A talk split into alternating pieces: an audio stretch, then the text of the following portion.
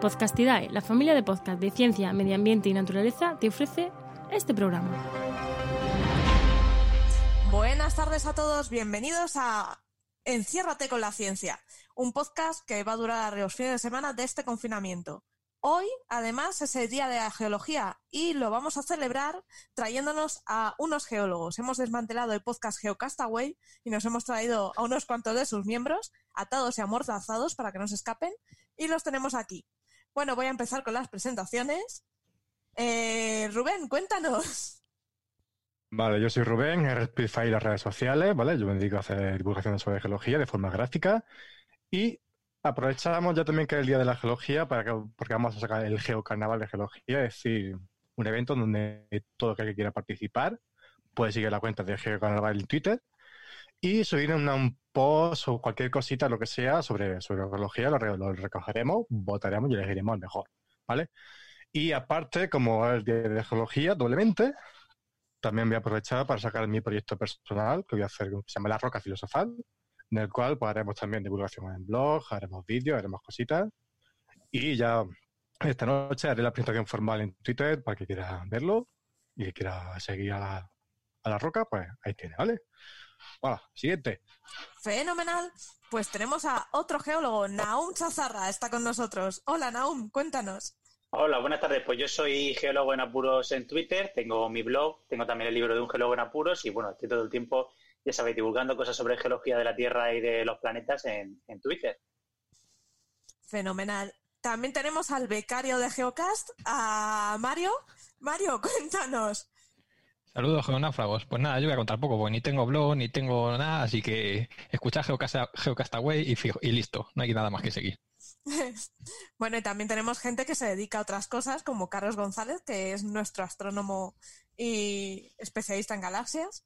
Carlos, cuéntanos. Hola, buenas. Yo soy, como, eh, como os ha dicho, soy Carlos González Fernández, Carlos GNFD en Twitter, y yo tampoco tengo nada que decir, o sea que borré en este espacio diciendo que me gusta el jamón y los paseos por la playa. Bien. También tenemos a Anabel de Arte con nosotros. Anabel, Hola, ¿qué tal? Pues nada, yo soy la heterodoxa del lugar porque ni tengo nada que ver con la geología ni nada que ver con el espacio. Soy bioquímica, eh, bióloga del desarrollo, esa es mi especialidad. Y mm, bueno, lo que sí que tengo, tengo un negociete yo, que no voy a hablar de él, que es que tenemos un programa de ciencia que está en formato podcast también en Evox, aunque ahora está en stand-by, que se llama Ciencia y Vida, Ciencia y Vida Podcast. Y, bueno, en Twitter soy learte barra baja Nabel. ¿Vale? Y me gusta así la divulgación y, lo mío es más la biología y, la educación médica, pero bueno, aquí estoy para dar la nota discordante, lo que queráis. Y de biología tenemos a Juan María Arenas. Buenas, sí, sí, yo soy biólogo, aunque estoy aquí a los mandos de esto, no soy ingeniero muy muchas veces de sonido ni nada. Eh, JM Arena barra baja eco en Twitter, tengo un montón de podcasts, así que en podcastidad podéis encontrar mi perfil y ahí me seguís a los que tengo. Pero antes de, aunque están con las presentaciones, joder, Carlos, mal momento para gustarte el jamón y paseos por la playa y vivir en Inglaterra y estar recluido. O sea, mal momento. Pero muy chungo, ¿eh? Pero nada, pues que, que yo me quedo por aquí por detrás. Si en algún momento tenéis que utilizar el comodín del ecólogo, aquí estoy, pero bueno, con, con, con Mario y con Anabel la parte de biología está esto más que cubierto. Pero bueno, por aquí me quedo en la sombra. Y en la parte de ambientología tenemos a Enoch Martínez. Muy buenas, yo soy Enoch Martínez, en HMM en Twitter, que también voy a estar por aquí un poco más en la sombra. También, sí, también para el comodín del ambiental es está Mario, o sea que hoy no, hoy estamos cubiertos, no hay ningún problema. Y solo decir el podcast del charco, que ahí me podéis seguir, además de en otros, pero ese es el que, el que estoy ahora a tope con él. Bueno, y yo soy Sara Robisco, ingeniero informático, y tengo un blog que se llama Viajando Conciencia, en el que os llevo de viaje. Eh, bueno, pues vamos a empezar con las preguntas de los oyentes, que tenemos unas poquitas. Eh, tenemos por aquí, ya que aprovechando el tema de la geología, nos han preguntado, eh, Anabel nos preguntó el otro día a través de Twitter si lo, el tema este que estamos viviendo con el confinamiento os afectaba a los, eh, los detectores de seísmos, los sismógrafos, eh, y si se estaba mejorando la detección gracias a que no movemos los coches. ¿Es esto cierto? ¿Qué, qué impresiones tenéis? Naum, por ejemplo, que sé que tienes este tipo de, de sismómetros y sismógrafos y cuéntanos un poco tu experiencia. Pues la verdad es que nos está ayudando muchísimo precisamente el confinamiento, ¿no? Que la gente cumpla precisamente estas normas básicas de, seguridad durante estos días, porque gracias a eso eh, estamos perdiendo una señal que para nosotros nos molesta muchísimo, que es el ruido antrópico, el ruido humano, ¿no? Tenemos el paso de los coches, muchísima maquinaria pesada, la gente paseando por las calles, pues bueno, y tenemos que imaginar que las ondas sísmicas son como una canción, ¿no? Cuando ocurre un terremoto o ocurre cualquier tipo de fenómeno, una tormenta, o también incluso cuando golpean las olas del océano sobre, sobre las costas, ¿no? Se genera como una especie de melodía, ¿no? Pues nos tenemos que imaginar que el paso de los coches, la maquinaria pesada y todo esto son como una como, el ruido, ¿no? Que interrumpe esas melodías que nosotros recogemos en los sismómetros.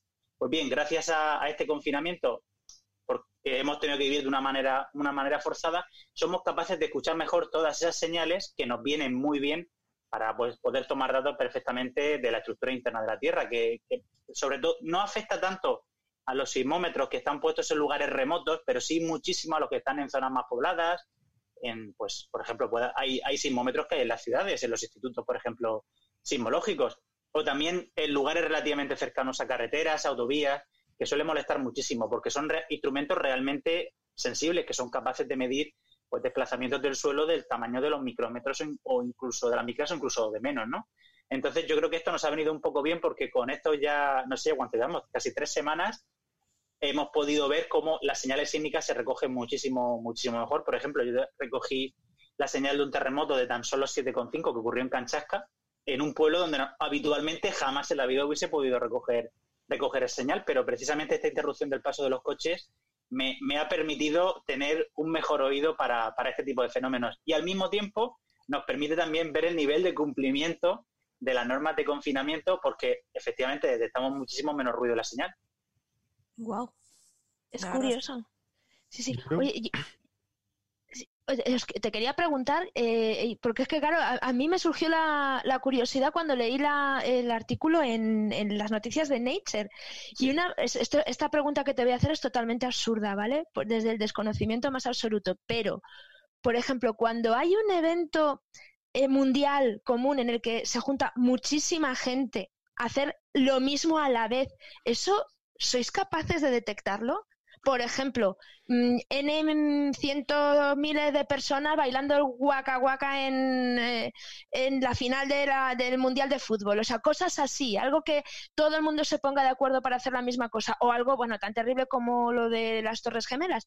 ¿Eso sois capaces de detectarlo? ¿Se detecta? O sea, ¿hay un movimiento a consecuencia de eso?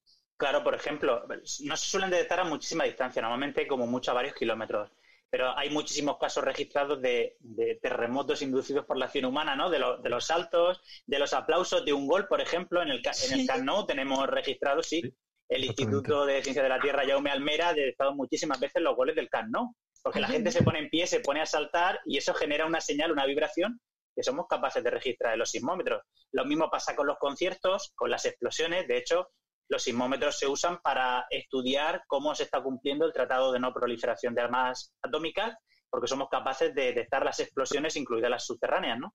A muchísimos kilómetros de distancia. Pero bueno, son señales, las inducidas por el humano suelen ser bastante, bastante pequeñas, ¿no? Imaginaos un salto, eh, que la gente salte no se nota tanto como, por ejemplo, un terremoto que es capaz de mover una cantidad de masa muchísimo mayor. Pero sí que, efectivamente, sí que lo detectamos. Qué curioso. O sea, que no es una tontería, sí que, sí que se detectan y es una señal más de ruido que somos capaces de detectar, yo digo, a veces a varios kilómetros de distancia incluso.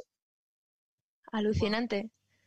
Alucinante. A mí lo que más me ha llamado la atención de lo que has dicho es la, capacidad, o sea, la, cantidad de información que te da algo así. O sea, no, no me había dado cuenta que se puede monitorizar tantas cosas con vigilando los movimientos sísmicos. Es, pues ¿Una os, sorprendería muchísimo porque hoy en día eh, la sísmica se está usando para muchísimas cosas. No solamente para, estudiar simplemente el fenómeno del terremoto, cómo se produce, eh, dónde ocurre, eh, qué procesos lo provocan, sino que aparte con las ondas sísmicas somos capaces de estudiar, viendo cómo se propaga la estructura interna del planeta, como una especie de tomografía, viendo cómo se aceleran o se ralentizan las ondas sísmicas cuando van llegando a distintas estaciones, pero también estamos midiendo cosas como, por ejemplo, la, la ruptura y formación de icebergs, pues somos capaces de detectar esa señal de cuando empieza a romperse la masa del hielo. Cómo se descongela el suelo, también se está estudiando a través de, precisamente de estos movimientos sísmicos pequeños y de estas ondas que se van generando conforme se va descongelando el suelo. En fin, infinidad de cosas que hoy usan una técnica como, como la sísmica, ¿no? Es más allá de la geología, quiero decir. Oye, y ya, ya, ya no abuso más, ¿eh? Que es que me, estaba alucinando, ya no abuso más, lo prometo, de verdad. Pero ya lo último que, que me, que me, me sugirió una curiosidad tremenda. Entonces, ¿el ser humano, mm, con toda su actividad ahora mismo, influye tanto en, en los movimientos, puede influir mucho en los movimientos sísmicos, o sea, no solamente provocando pequeños, pequeñas alteraciones, sino que lo que es el devenir de todos los días de la vida tal y como la tenemos después de que acabe esto. ¿Eso influye tanto? ¿Se puede, por ejemplo, amortiguar una onda sísmica porque haya cierta cantidad de personas habitando en un lugar? No, vamos a ver. Hay, hoy en día hay muchísima discusión sobre cómo, eh, sobre la generación de terremotos, digamos, también de origen antrópico, ¿no?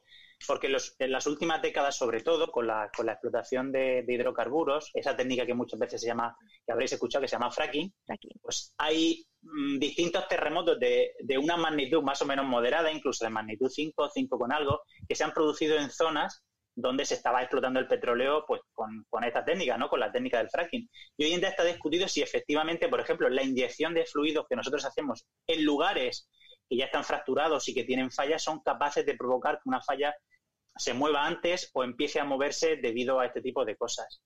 Amortiguar de momento las ondas sísmicas y los terremotos no se puede hacer. Los terremotos se pueden eh, principalmente prevenir construyendo de una manera mejor, no, no, no prevenir el terremoto, sino los daños, construyendo de una manera mejor, sabiendo dónde se construye y, por supuesto, conociendo siempre las normas básicas de autoprotección que son fundamentales. En España quizá no tenemos tantos terremotos destructivos tan a menudo y eso es un peligro muy grande, es un peligro muy grande porque la gente enseguida pierde la conciencia de qué es lo que tiene de qué es lo que tiene que hacer, ¿no? Y eso es casi muchas veces más preocupante que el hecho de que pueda ocurrir un terremoto destructivo, porque si todo el mundo sabe lo que tiene que hacer, que perdón, que lo que tiene que hacer, eh, más o menos en España entendemos que la calidad de la construcción y que hay un cumplimiento muy alto de la normativa resistente puede hacer que las construcciones aguanten terremotos de, cierta entidad.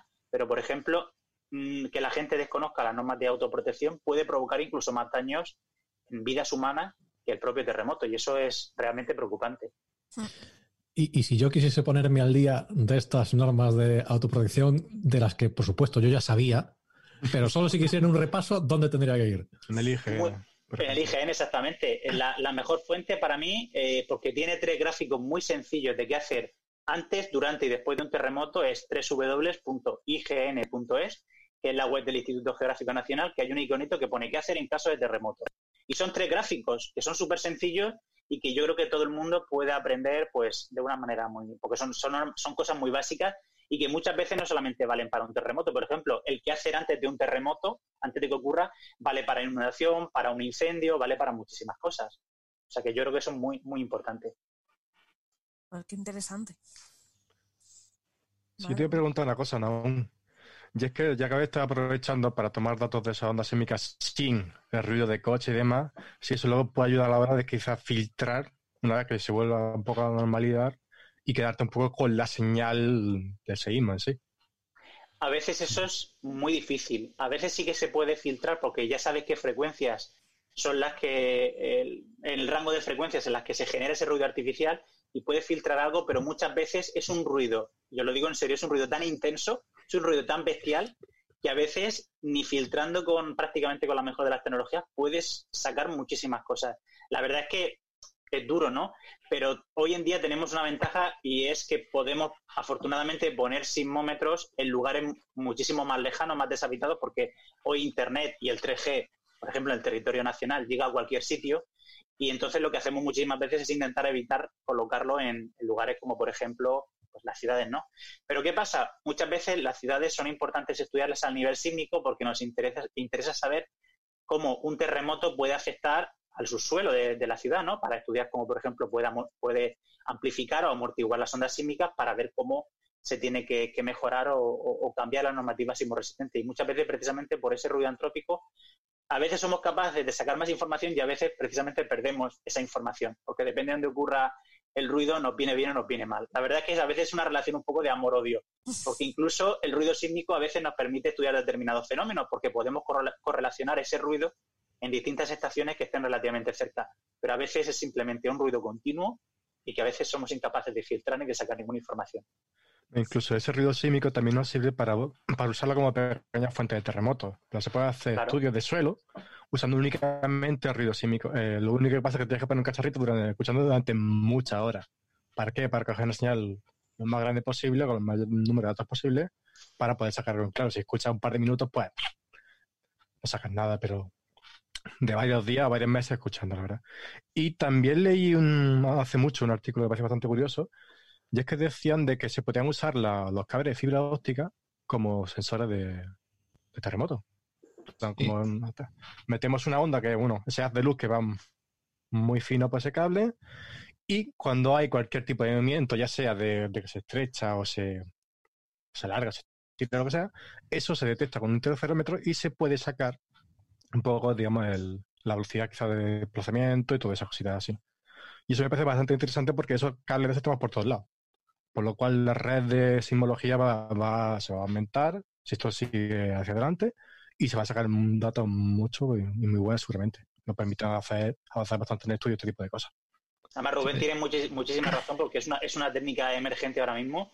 En España todavía no mucho, porque eh, esta técnica, digamos que se, que se inventó, por decirlo de alguna manera, Estados Unidos. ¿Por qué? Porque en Estados Unidos llevan muchísimos años desplegando fibra óptica, ya tienen muchísima fibra óptica que se llama negra oscura, no sé cómo sería en castellano, que no se usa. ¿Qué pasa? Esa fibra óptica es la que están empezando a usar, que son kilómetros y kilómetros y kilómetros de fibra óptica para poder detectar los terremotos. Porque como dice Rubén, cualquier cambio en la forma de la fibra óptica es capaz de detectarse en, mediante interferometría al final de la fibra óptica. Incluso somos capaces de saber en qué punto están ocurriendo ese tipo de cambios. Con lo cual vamos a tener un registro continuo de, la onda sísmica a lo largo de kilómetros y kilómetros de cables de fibra óptica. Y esto es importantísimo porque va a cambiar muchísimas cosas, porque vamos a ser capaces de, incluso desplegar fibra óptica a caso hecho en, lugares donde pasan fallas, fallas que son activas y fallas que se mueven, para intentar medir los desplazamientos más pequeños posibles, porque con interferometría somos capaces de detectar cambios muy, muy, muy pequeños. Y eso es seguramente va a revolucionar, además es muy barato, que es, lo que, es la otra parte muy importante. Esto va a revolucionar un poco la simbología de, las cosas más próximas y más cercanas. Sí, y además seguramente me lo proteja, porque la gente si encuentra cualquier aparato en su campo, lo rompe, lo destroza, lo que sea. Si ve un cable que sepa que de internet, eso sí le va a costar un poquito más romperlo porque sé que le afecta, ¿sabes? Efectivamente. sí, las de casos que se han dado de, llegar a cualquier investigador de turno a su, a su, a su, zona de investigación, lo que sea, y encontrarse con todo ya sea el GPS o sea el, acelerómetro destrozado porque alguien ha venido, no lo ha visto, no sabe lo que es, y ¿qué hace? Pues lo rompo. Como eso seguramente también irá enterrado, todo ese tipo de cables seguramente estará mucho más protegido que lo que está aquí ahora. Mm. Y la calidad de los datos yo espero que sea bastante mejor. De hecho, para romper una lanza un poco que, hemos dicho que, lo estaba haciendo Estados Unidos, en Europa tenemos un proyecto en, que es a nivel europeo con, porque hay un medidor de, neutrinos en el, en el fondo del Mediterráneo, que es más o menos experimental, y se ha aprovechado para utilizar esta, estas medidas, porque se quiere utilizar para predecir tsunamis y terremotos en el fondo abajo en el fondo oceánico y a poder avisar a la población antes de tiempo. Se, ha estado viendo a ver si funcionaba bien y, tal, y parece que, como decían aún, es muy prometedor y que se va a utilizar. Ya que vas a utilizar un cable para telecomunicaciones, pues si le puedes dar muchos más usos, como son poder meter potencia y poder meter sismología todo a la vez, pues mira, eso que te ahorras en, coste. Y por zonas que si no, nadie va a instalar un, un sismómetro en, yo qué sé, en la mitad del Atlántico a lo mejor. Hay, pero pocos, lo que porque es muy costoso. Un sismómetro a, esas presiones son sismómetros pues eh, realmente resistentes. No, no es lo mismo que poner uno en la superficie o a unos metros. Y además las dificultades que tiene para luego recoger los datos, porque la comunicación es realmente dificultosa. Entonces, claro, eh, eh, imaginaos un, un sismómetro de, costa a costa, ¿no? la, gran cantidad de datos que se van a poder recoger. Yo creo que va a, mm, va a, ser una revolución por un lado, pero por otro va a ser un problema porque no sabemos dónde almacenar esa gran cantidad de datos. O sea que eso ya... que un disco duro más grande todavía. Exactamente, mucho más grande. O tenemos que utilizar algoritmos algo para filtrar los datos y quedarte con lo que realmente importa, que es lo que hacen en astrofísica y todo eso. O sea que... Por yo, eso creo yo creo que, en sísmica de momento eso no va a ocurrir porque siempre nos damos cuenta que siempre se puede exprimir un poco más los datos. Siempre puede hacerse sufrir un poco más a la onda. Sí. Esos detallitos que pasan un poco por alto de primera, quizás luego en un segundo vistazo dan bastante más información, aunque no sea exactamente un terremoto grande de cómo funciona, sino cualquier otro tipo de cosa, ¿verdad? que Mm. no se puede desechar así como así. Hombre, lo bueno es que como esos mismos cables van directamente conectados a los centros de cabecera de, de datos de las grandes compañías, pues ahí a lo mejor le puedes alquilar baratito eh, el espacio de almacenamiento, ya que lo tienes, está pasando por allí mismo, pues que lo almacenen. Bueno, pero para que os hagáis una idea del volumen de datos, un sismómetro mío con una frecuencia de 100 hercios al día, 24 horas, más de 500 megas de datos, con la máxima compresión posible. O sea, imaginaos con los miles y miles de sismómetros que hay en el mundo, qué cantidad de, de- de datos estamos generando continuamente. Son cifras realmente alarmantes. Sí, y no me quiero imaginar los rollos de papel que se usaban antes para, para este tipo de cosas. Efectivamente. rollo y rollo y rollo. Para los sismógrafos, que la gran cantidad, desde luego, Mm. e ir dibujando conti- continuamente, ¿no? Eso había que cambiarlo. Sí, eso no, es que era, no, era todo un tipo diferente de papel, era un papel que es termoimpersible, es decir, la aguja está caliente y lo que hace es marcar, no pintar, por lo cual tampoco se va gastando ese, esa, esa tinta del, del boli, sino simplemente que lo va marcando con, con calor. Pero tienes que traer rollos de papel nuevos. Sí, yo solo he visto los que hay aquí en el, en el Instituto, en el Instituto Andaluz de Geofísica, que tienen puesto todavía algunos como para que la gente lo vea, ya no se usa, pero son unos rollos enormes y yo no me quiero imaginar qué cantidad de volumen de papel para, para sacar eso años y años. Ahora mismo en estos tiempos que corren, que nadie vea esos rollos de papel tan grandes que igual se emociona. Sí. Emocionan, sí. Son para otros menesteres. Pero eran un poco ásperos, ¿eh? No sé yo. En caso, en caso Yo digo yo, me digo yo, limpiarte el culete con, un- con un terremoto de siete y pico estaría mal, ¿no? Yo no sé si alguien se acuerda aquí del papel del elefante. Es que soy jóvenes todos, soy millennial, ¿verdad? Es que eras una vez, cuando yo existía ya, que había un papel que se llamaba el elefante, que ya era antiguo, es verdad, cuando yo era pequeña, pero todavía se encontraba, que te hacía de todo menos risa. Me imagino que será que tú le pones ahí una agujita de esas calientes y tú puedes registrar un, en un papel del elefante un terremoto de Porque además, nueve. en la ese papel era terrorífico porque además era, era un papel que ya era marrón antes de usarlo. O sea, eso ya no iba nada bueno. No, no, no, no, no, no auguraba nada simular. bueno. Te daba miedo cuando dedicaba a ir del elefante, madre mía. Ostras, y con un papel marrón, ¿cómo sabías? Bueno, deja el museo. Déjalo. Sí, una cosita. Eh, justamente con esto que estabais hablando, nos, ha, nos comentaba en Spreaker GeoCharlie y nos recordaba el episodio de Geocastaway, el 114, que hablan justo de, de estos temas, de ruido sísmico, que es muy interesante. Así que Mm. nada, solamente eso, que nos lo dejaban un comentario en Spreaker. Y en el ciento y algo también está lo que ha comentado Rubén de los de usar las telecomunicaciones para los sismógrafos igual. Hmm. O sismómetros, que ya realmente son sismómetros, no sismógrafos. Bueno, Yo pues pinto, yo pinto los datos todos los días, ¿eh? o sea que para mí Para es ti son- indistinto, no es indistinto. Y ya para aprovechar, ¿hay alguna diferencia con estación sísmica o, o es que ya estación sísmica lleva ya algo más? Muchas veces usamos la misma palabra para llamar a muchas cosas. Sí que es verdad que hay estaciones sísmicas que son una antena sísmica que tienen muchísimos, muchísimos sismó- sismómetros, pero no, la verdad es que no lo sé. Una estación es un, un sismómetro con su, con su ali- alimentación eléctrica, sistema de comunicaciones y, y poco más. Hay, hay ot- otras que son mucho más complejas, ¿no? Pero normalmente con, con uno ya es una estación sísmica. Vale.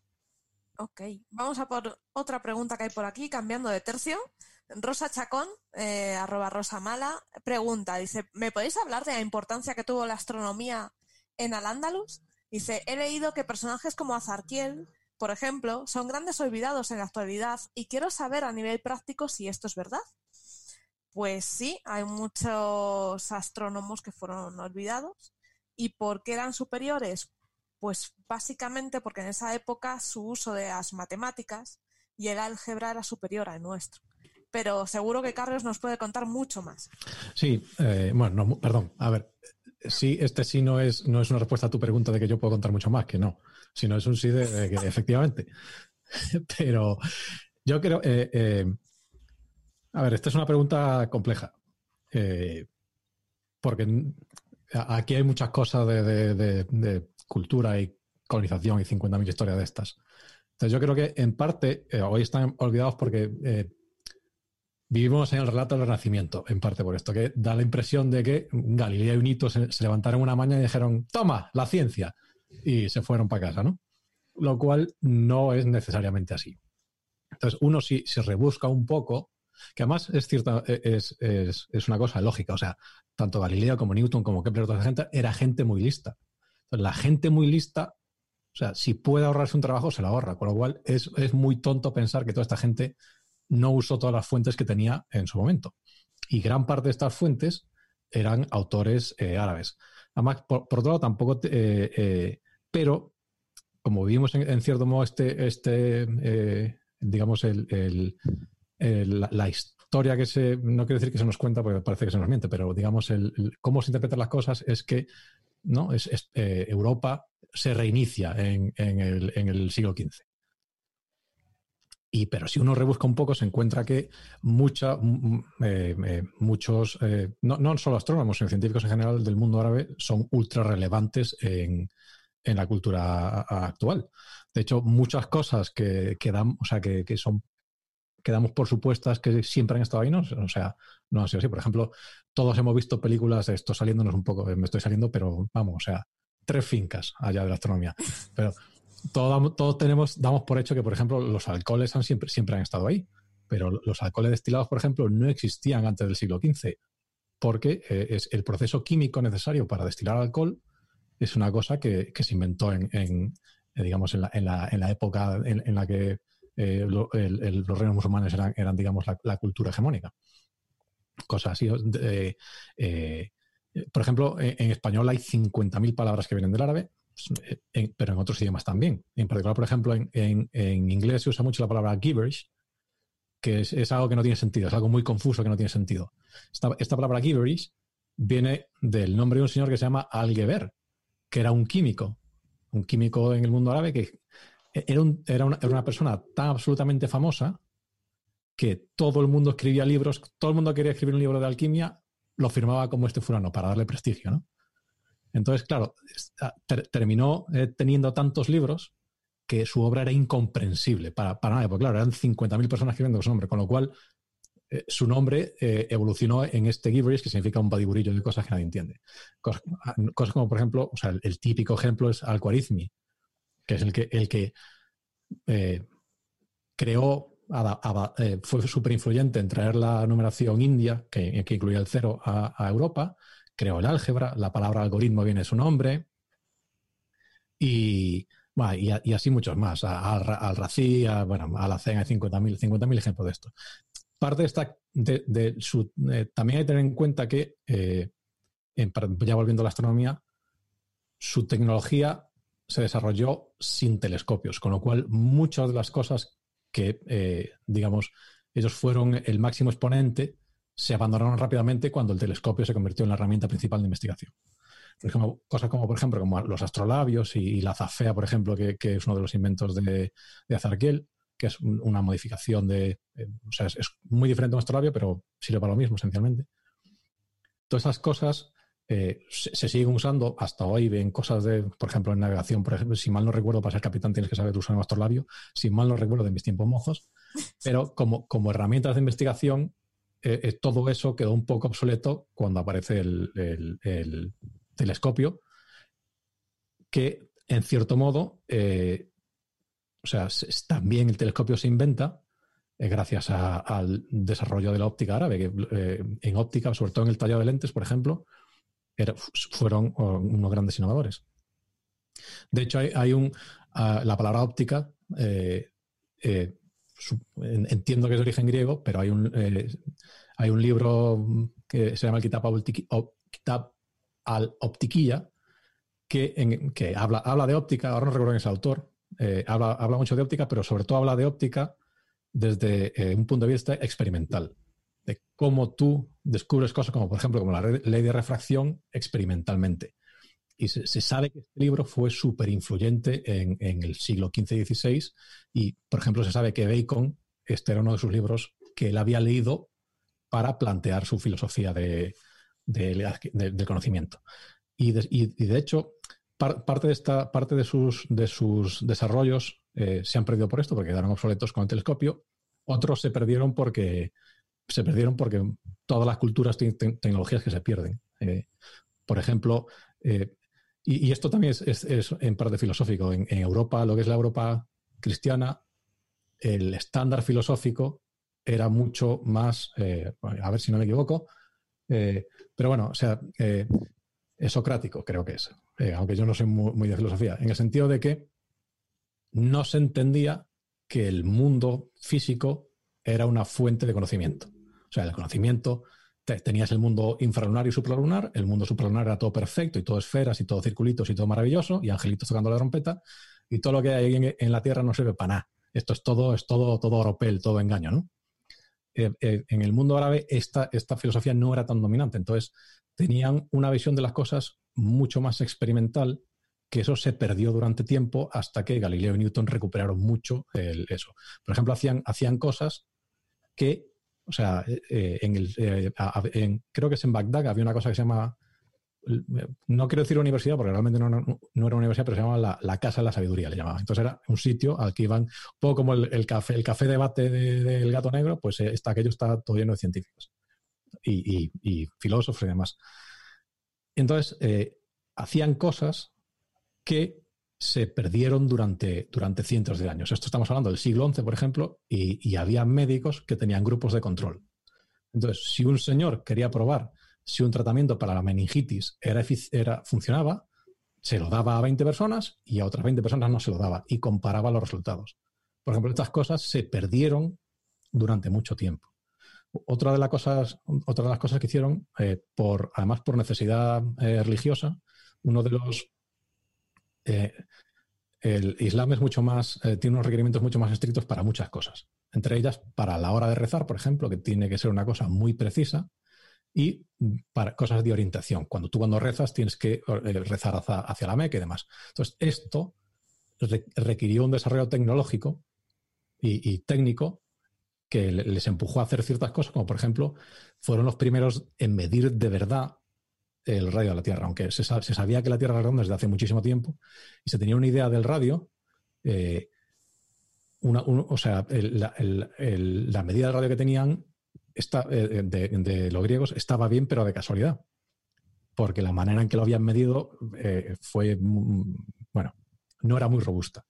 Entonces, esta gente, por ejemplo, una de las cosas que hacen es, deciden volver a medir el radio de la Tierra, porque lo necesitan, porque si tú sabes, para, para esencialmente para saber dónde tiene que apuntar para mirar la Meca. Tú una de las cosas que te ayuda es saber el radio de la Tierra. Entonces, ¿cómo lo hacen?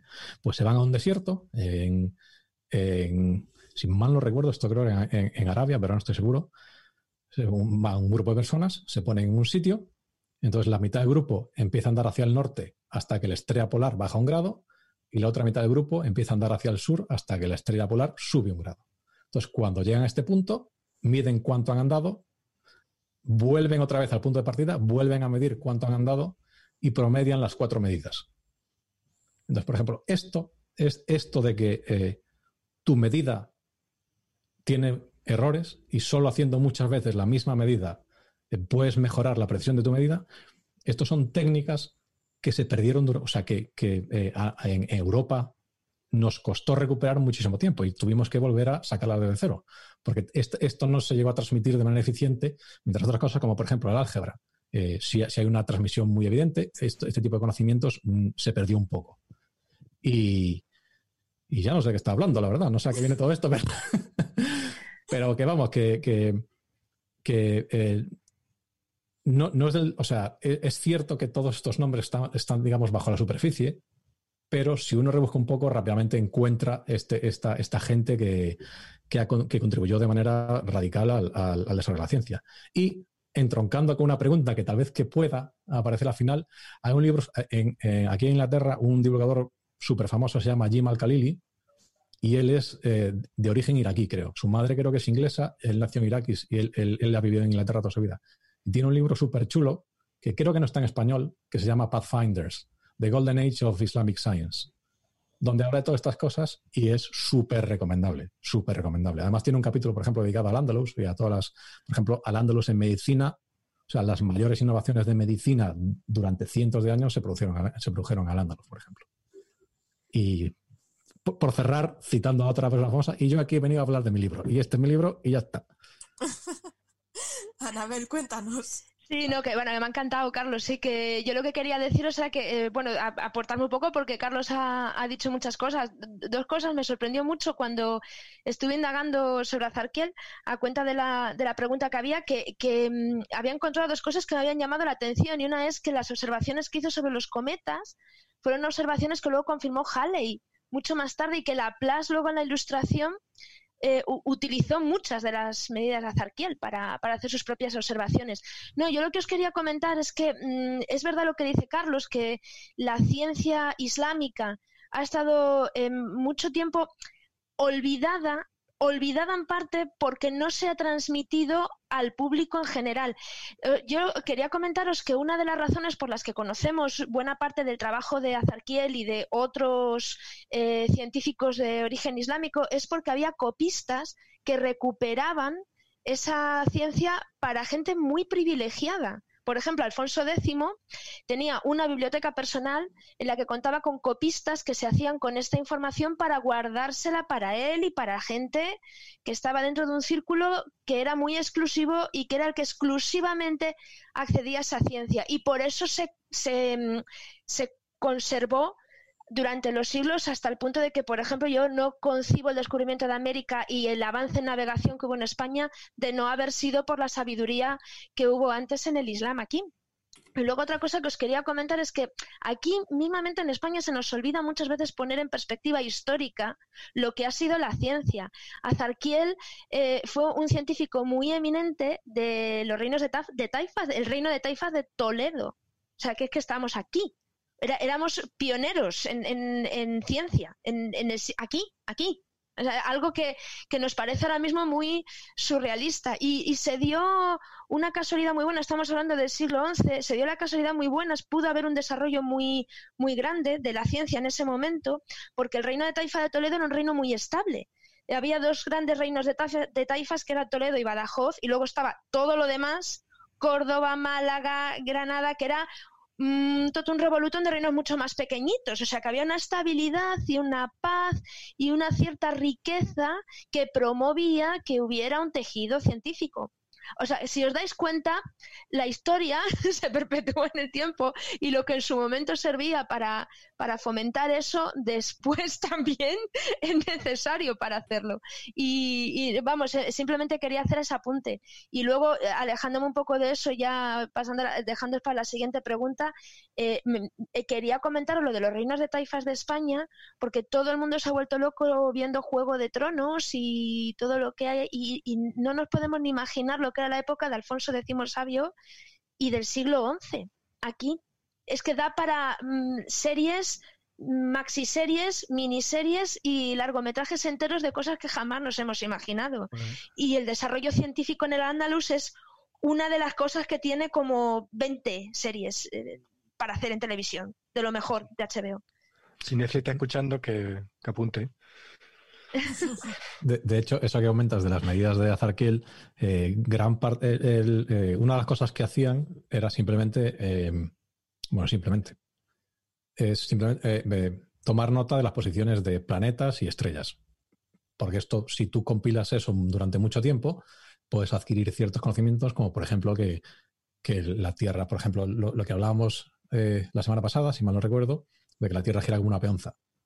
Entonces, el eje de giro de la Tierra cabecea con el tiempo. Esto, esto es una cosa que, que astrónomos árabes sabían porque iban compilando estas medidas. Entonces, tú repasabas, yo qué sé, repasaba dónde está eh, Betelgeuse cada año durante 30 años y te das cuenta de que no vuelve al mismo sitio, con lo cual tiene una pequeña deriva y esta deriva es porque el- ellos no sabían por qué se producía esta deriva, pero tenían una medida de esta deriva muy precisa. Creo que tenían una medida de en torno a 11 segundos de arco por año que está súper cer- súper cerca de, de los 11,7 creo que es la medida que tenemos ahora. Y todas estas cosas, se todas estas medidas se compilaban en lo que se dio por llamar tablas.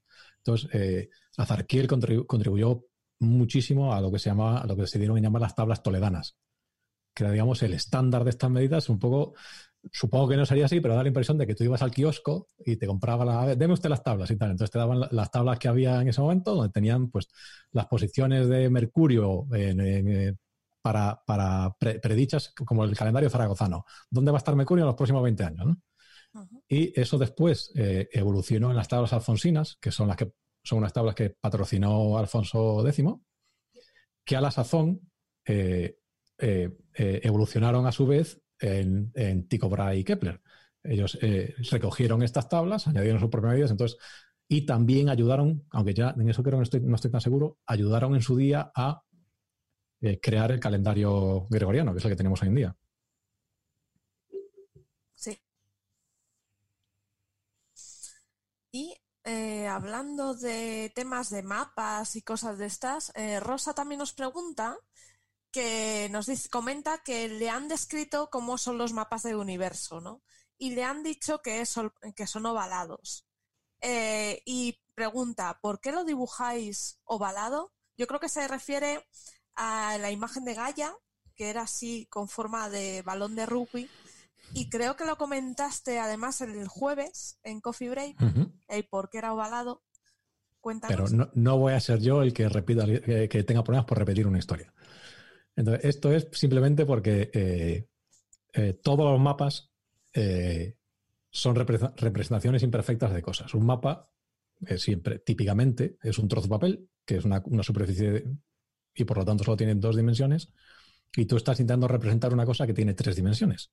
En este caso, el, el- el cielo, el, universo visto desde la Tierra, es esférico. Entonces tú cuando coges esa esfera y la intentas colocar en un papel, tienes que proyec- proyectarla de alguna manera.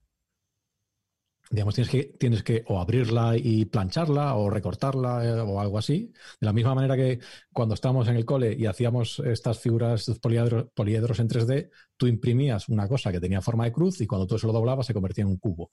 Pues de la misma manera, cuando tú coges tu visión del cielo y en eh, eh, la desdoblas para colocarla sobre un folio, tienes que hacer, tienes que adquirir algún compromiso porque no hay una transformación que sea una representación fideligna del cielo. Entonces, la que se usa típicamente en astronomía es una, que se llama la, eh, la transformación, la proyección Aitov, que lo que hace es te, te transforma esta esfera en algo que parece un huevo, esencialmente. Por ejemplo, la, que se usa en los mapas, en, los mapas de, la Tierra es la eh, proyección Mercator, que eh, es otra, otra, las relaciones matemáticas entre ángulos y coordenadas en tu mapa son diferentes y todas tienen sus defectos y todas tienen sus virtudes. Pero en el caso, la más conveniente para astrónomos eh, es, es esta ITOF que te da, te da una un, un balón de rugby. Wow.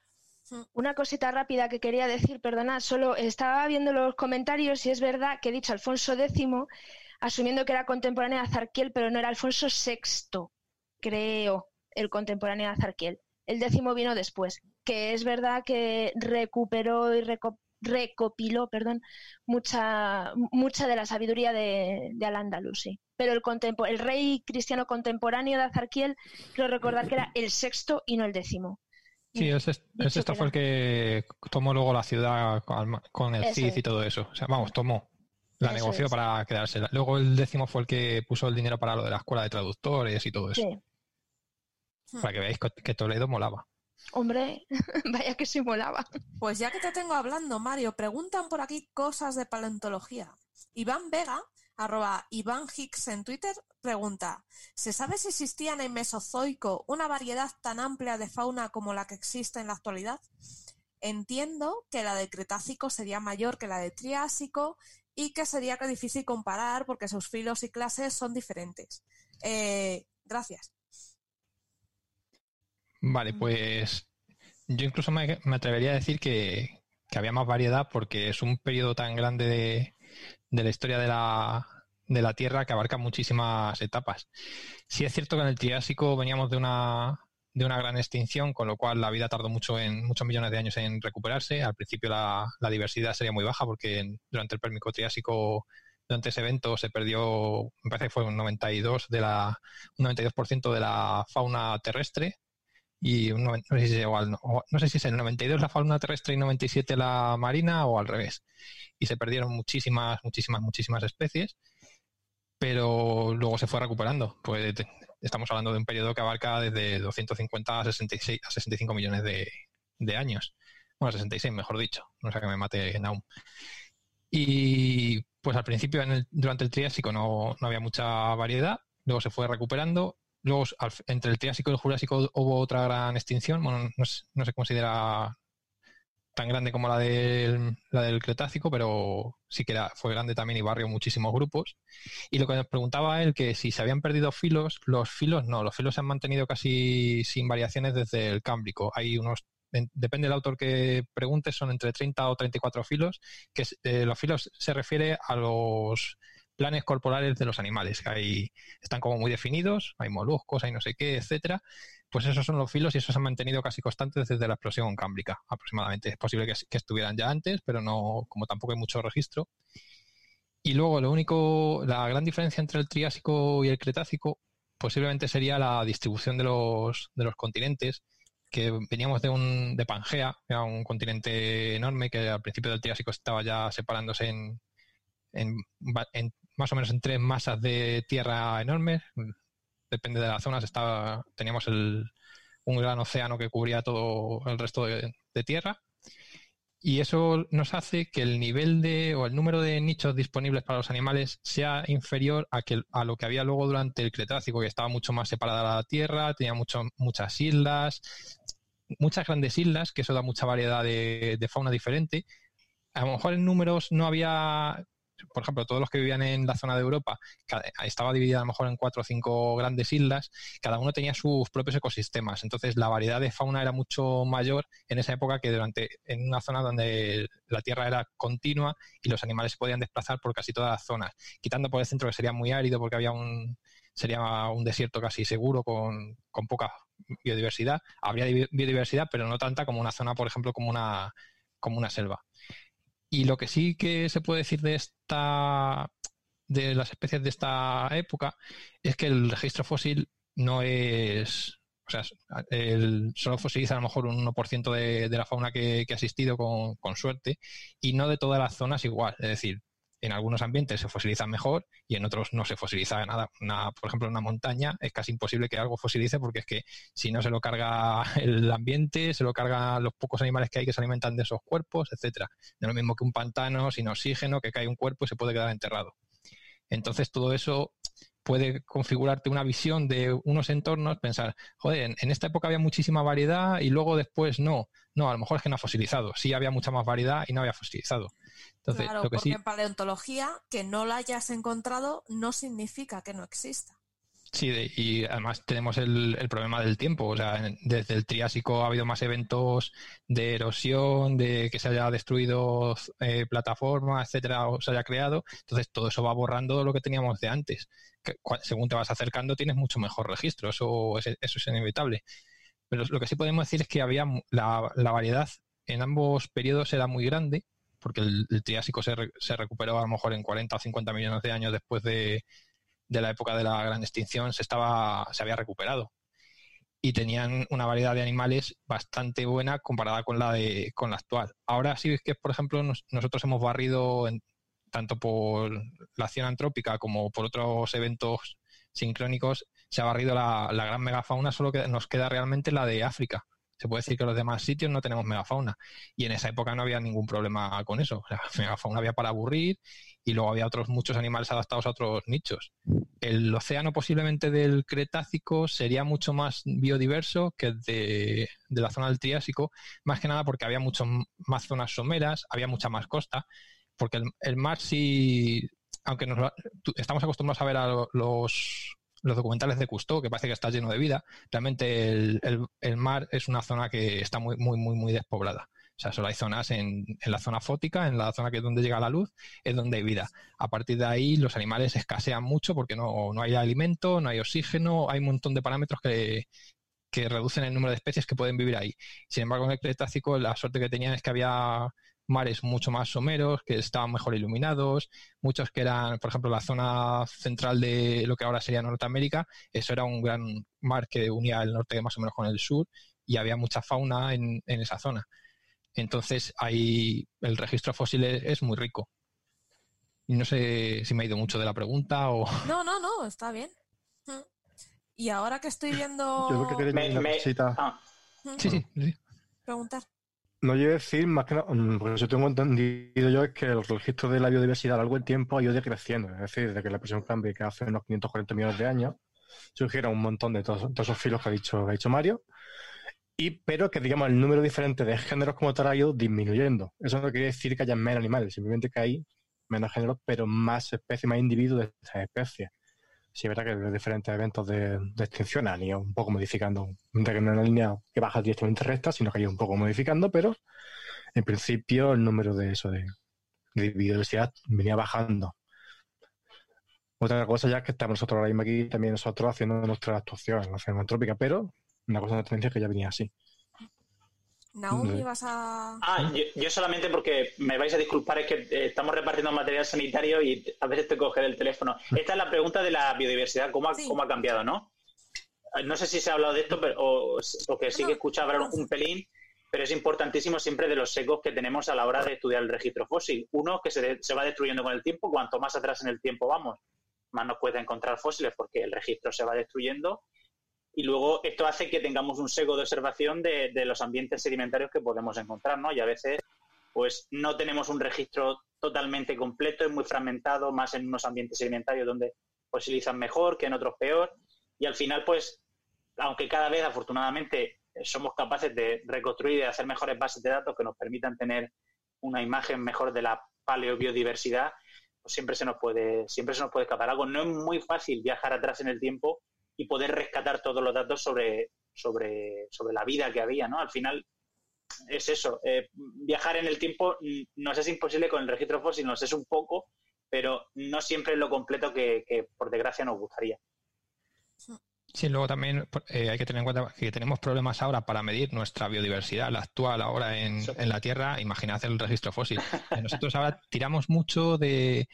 Para saber las especies que hay más o menos en una zona, se tira muchísimo de la, de la botánica. O sea, tú sabes el, tipo de ecosistema que hay, más o menos calculas en base a eso los, el tipo de, o el número de animales que es posible que haya. Luego ya lo tienes que confirmar con, pues con viajes de campo y todo eso. Pero un problema que tenemos con la paleontología es que el registro paleobotánico es tristísimo. O sea, no es como el, el, de fauna, que es mucho más sencillo saber si una, si un animal, bueno, más sencillo entre comillas, que tenemos un fósil de un animal, es un animal y te puedes imaginar lo que es, pero en las plantas te puedes encontrar por un lado las hojas, el fruto, no sé qué, y no tienes como casar todo eso y saber si es la misma planta, son tres plantas distintas o qué te has encontrado ahí. Entonces, como no... Como pasa con el brócoli, no tenemos... por ejemplo. ¿Perdón? Como pasa con el brócoli, por ejemplo. que tiene la coliflor que una parte, el brócoli que otra cosa y demás. Sí. Entonces tenemos, tenemos que partir del problema que no sabemos, ahora mismo no sabemos el número de especies de animales, por ejemplo, que tenemos en, ahora mismo, o de las especies vivas que hay, de tanto de animales como de plantas, no sabemos cuántas hay ahora.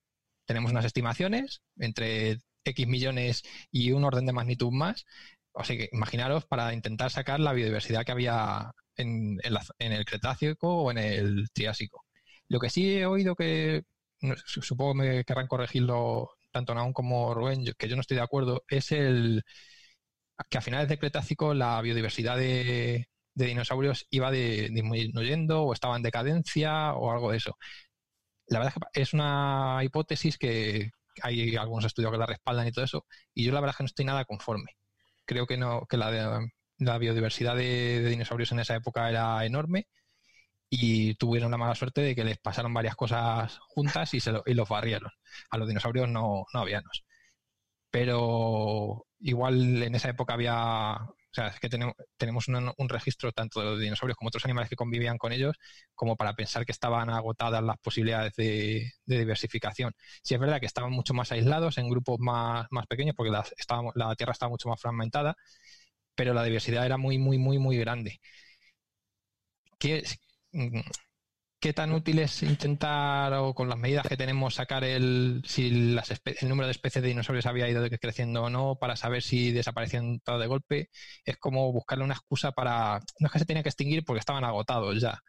Y, por ejemplo, algo de lo que no se suele hablar muchas veces es que en esa misma época los mamíferos y las aves normales, eh, vamos, lo que son dinosaurios avianos, con el golpe del, asteroide, sufrieron también una extinción muy grande. Barrió grupos enteros de mamíferos que no han vuelto a aparecer, que hemos quedado los, que estamos aquí, los monotremas y los placentarios y los marsupiales, pero de los demás grupos de, esa época estaban muy relacionados con ellos, o árboles enteros que colgaban de ellos han sido barridos. Y aves igual, aves quedaron poquísimas, que quedaron solo de cierto tamaño, que no eran corredoras, que se enterraban y tal y cual, que además en un, un paper publicado de hace poco tiempo que es bastante interesante sobre el tema, y solo quedaron un cierto tipo de aves que luego se han ramificado en lo que tenemos ahora, que hablamos mucho de que ahora estamos en la época de los mamíferos, pero las aves siguen duplicándonos, los dinosaurios siguen duplicándonos en número de especies en, actualmente, o sea que seguimos en la era de los dinosaurios.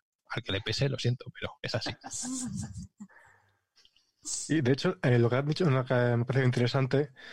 Si hubiera que yo había entendido siempre eso de que al final del Cretácico la, la biodiversidad de, los dinosaurios había bajado bastante. Pero esa punta que has dicho de que si tienen un montón de poblaciones que están aisladas, es que eso favorece la, especialización, favorece un poco la aparición de nuevas especies.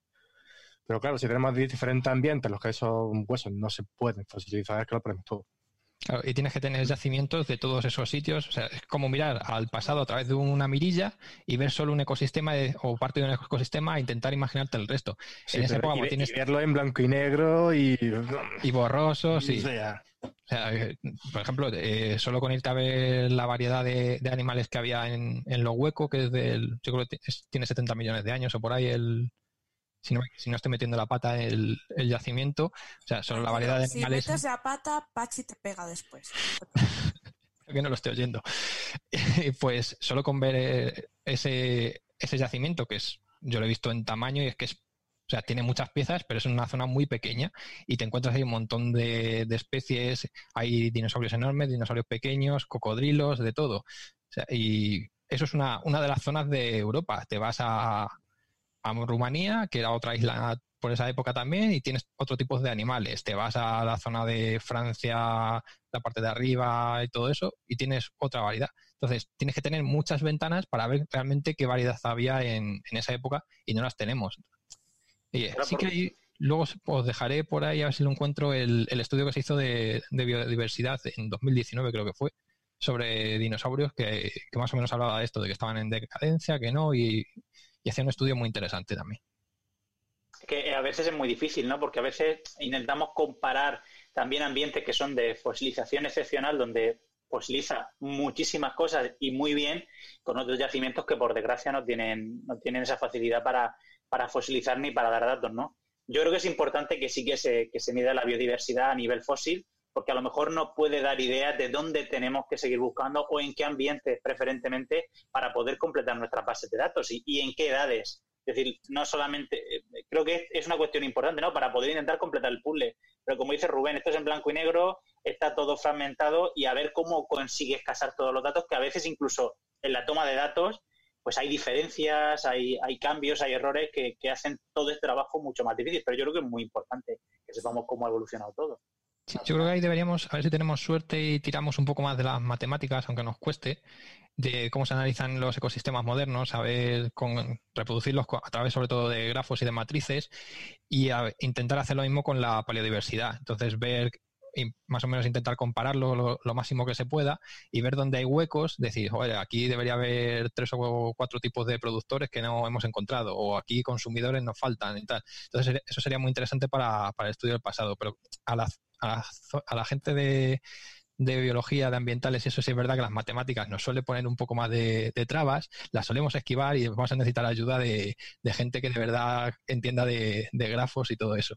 Si no me equivoco, tengo ganas de echarle un ojo a la tesis de, Carlos Dino, porque va justo de eso, de redes tróficas en el, en el Mesozoico, y a ver qué, qué ideas saco de ahí también para, para un posible TFG después o lo que sea. ¿Estás copiando ideas? Siempre. Las ideas buenas hay que copiarlas. Madre mía. Pues voy a aprovechar eh, que tengo a Anabel así muy tranquilita, porque hay una pregunta para ella. Sandra Medrano, eh, Sandra Bio Pío de, en Twitter, eh, nos pregunta ¿por qué el pelo de la cabeza sigue creciendo hasta infinito y más allá? Y el de las cejas para. Pues. De las cejas, eh, de las piernas, Y supongo. el de las piernas. Fíjate qué, qué bonito que, que os puedo hablar de algo que, que sé que del pelo. A ver, no, no sé tanto del pelo. Vamos a ver, em, que crecen todos los pelos hasta el infinito no es exactamente así, ¿vale? Pero que hay unos pelos que crecen más que otros, esta obviedad es cierta, ¿vale? Y ahora, ¿por qué? ¿Por qué hay una diferencia tan grande entre el pelo de las cejas y el pelo de la cabeza? Por ejemplo, por ejemplo, ¿no? Ahí. A ver, eso se especifica desde ya, es que, es que es un tema, es un tema apasionante. Me voy a poner muy profesional con esto. El pelo se especifica desde el desarrollo embrionario, ¿vale? O sea que durante el desarrollo fetal es cuando especificamos cómo se hace el pelo y cuánto pelo vamos a tener. Y de hecho nacemos con una cantidad de folículos pilosos que son alrededor de unos 5 millones, que son los que se van a quedar por el resto de la vida, porque lo que va a suceder no es que vayamos a hacer más, sino que vamos a modificar los que ya tenemos. Pero voy a la explicación de por qué unos pelos crecen más que otros. Mirad, al principio esto, el pelo que es una cosa maravillosa, ver que el, el folículo piloso es un- una estructura celular súper compleja, que es un pequeño órgano en sí mismo y por eso se estudia. Eh, el pelo se hace eh, con una mezcla de dos hojas embrionarias. Nosotros al, al ser un embrión, primero empezamos con dos hojas, somos un disco bilaminar y luego un disco trilaminar. Tenemos tres hojitas, ectodermo, mesodermo y endodermo. Cada uno hace su cosa. El endodermo, el tejido del tubo digestivo, fundamentalmente todos los órganos internos, tubito, el mesodermo lo del medio y el ectodermo lo de fuera. Y ectodermo y mesodermo eh, se hablan muy bien durante el desarrollo embrionario, les- se gustan bastante. Y hay una serie de moléculas que produce el mesodermo que escucha, entre comillas, el ectodermo y se hacen placodas. Son zonas donde se crecen y se desarrollan cosas como, como el folículo piloso.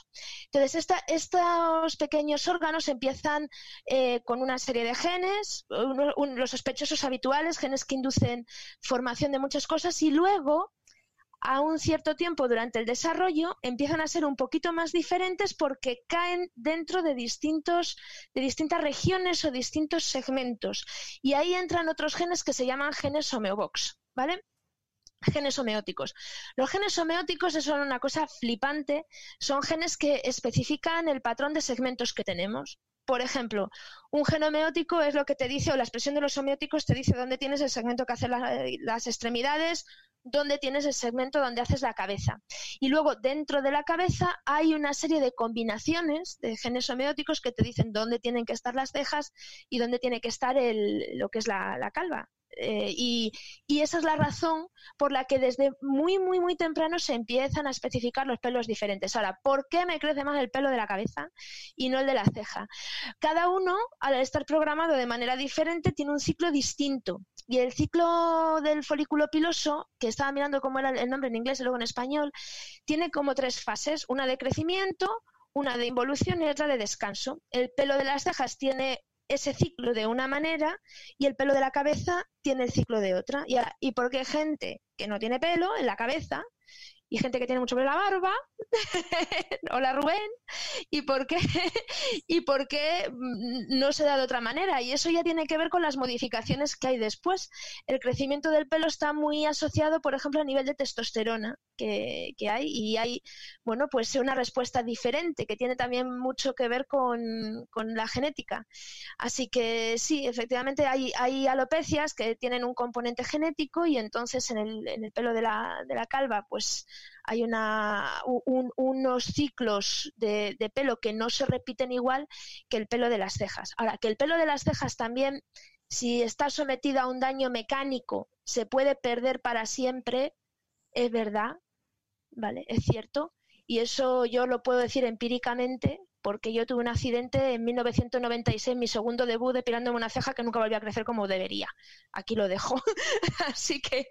Sí, pero vale. ese tipo de cosas además se aprovechan. Por ejemplo, la depilación se basa en eso. De Es que os iba- láser se basa en dañar eh, esos folículos. Y se tiene que conocer muy bien eh, tanto el los componentes que tiene el folículo en la base, que son células este, stem cells, vamos, que son células que están continuamente renovándose, muy indiferenciadas.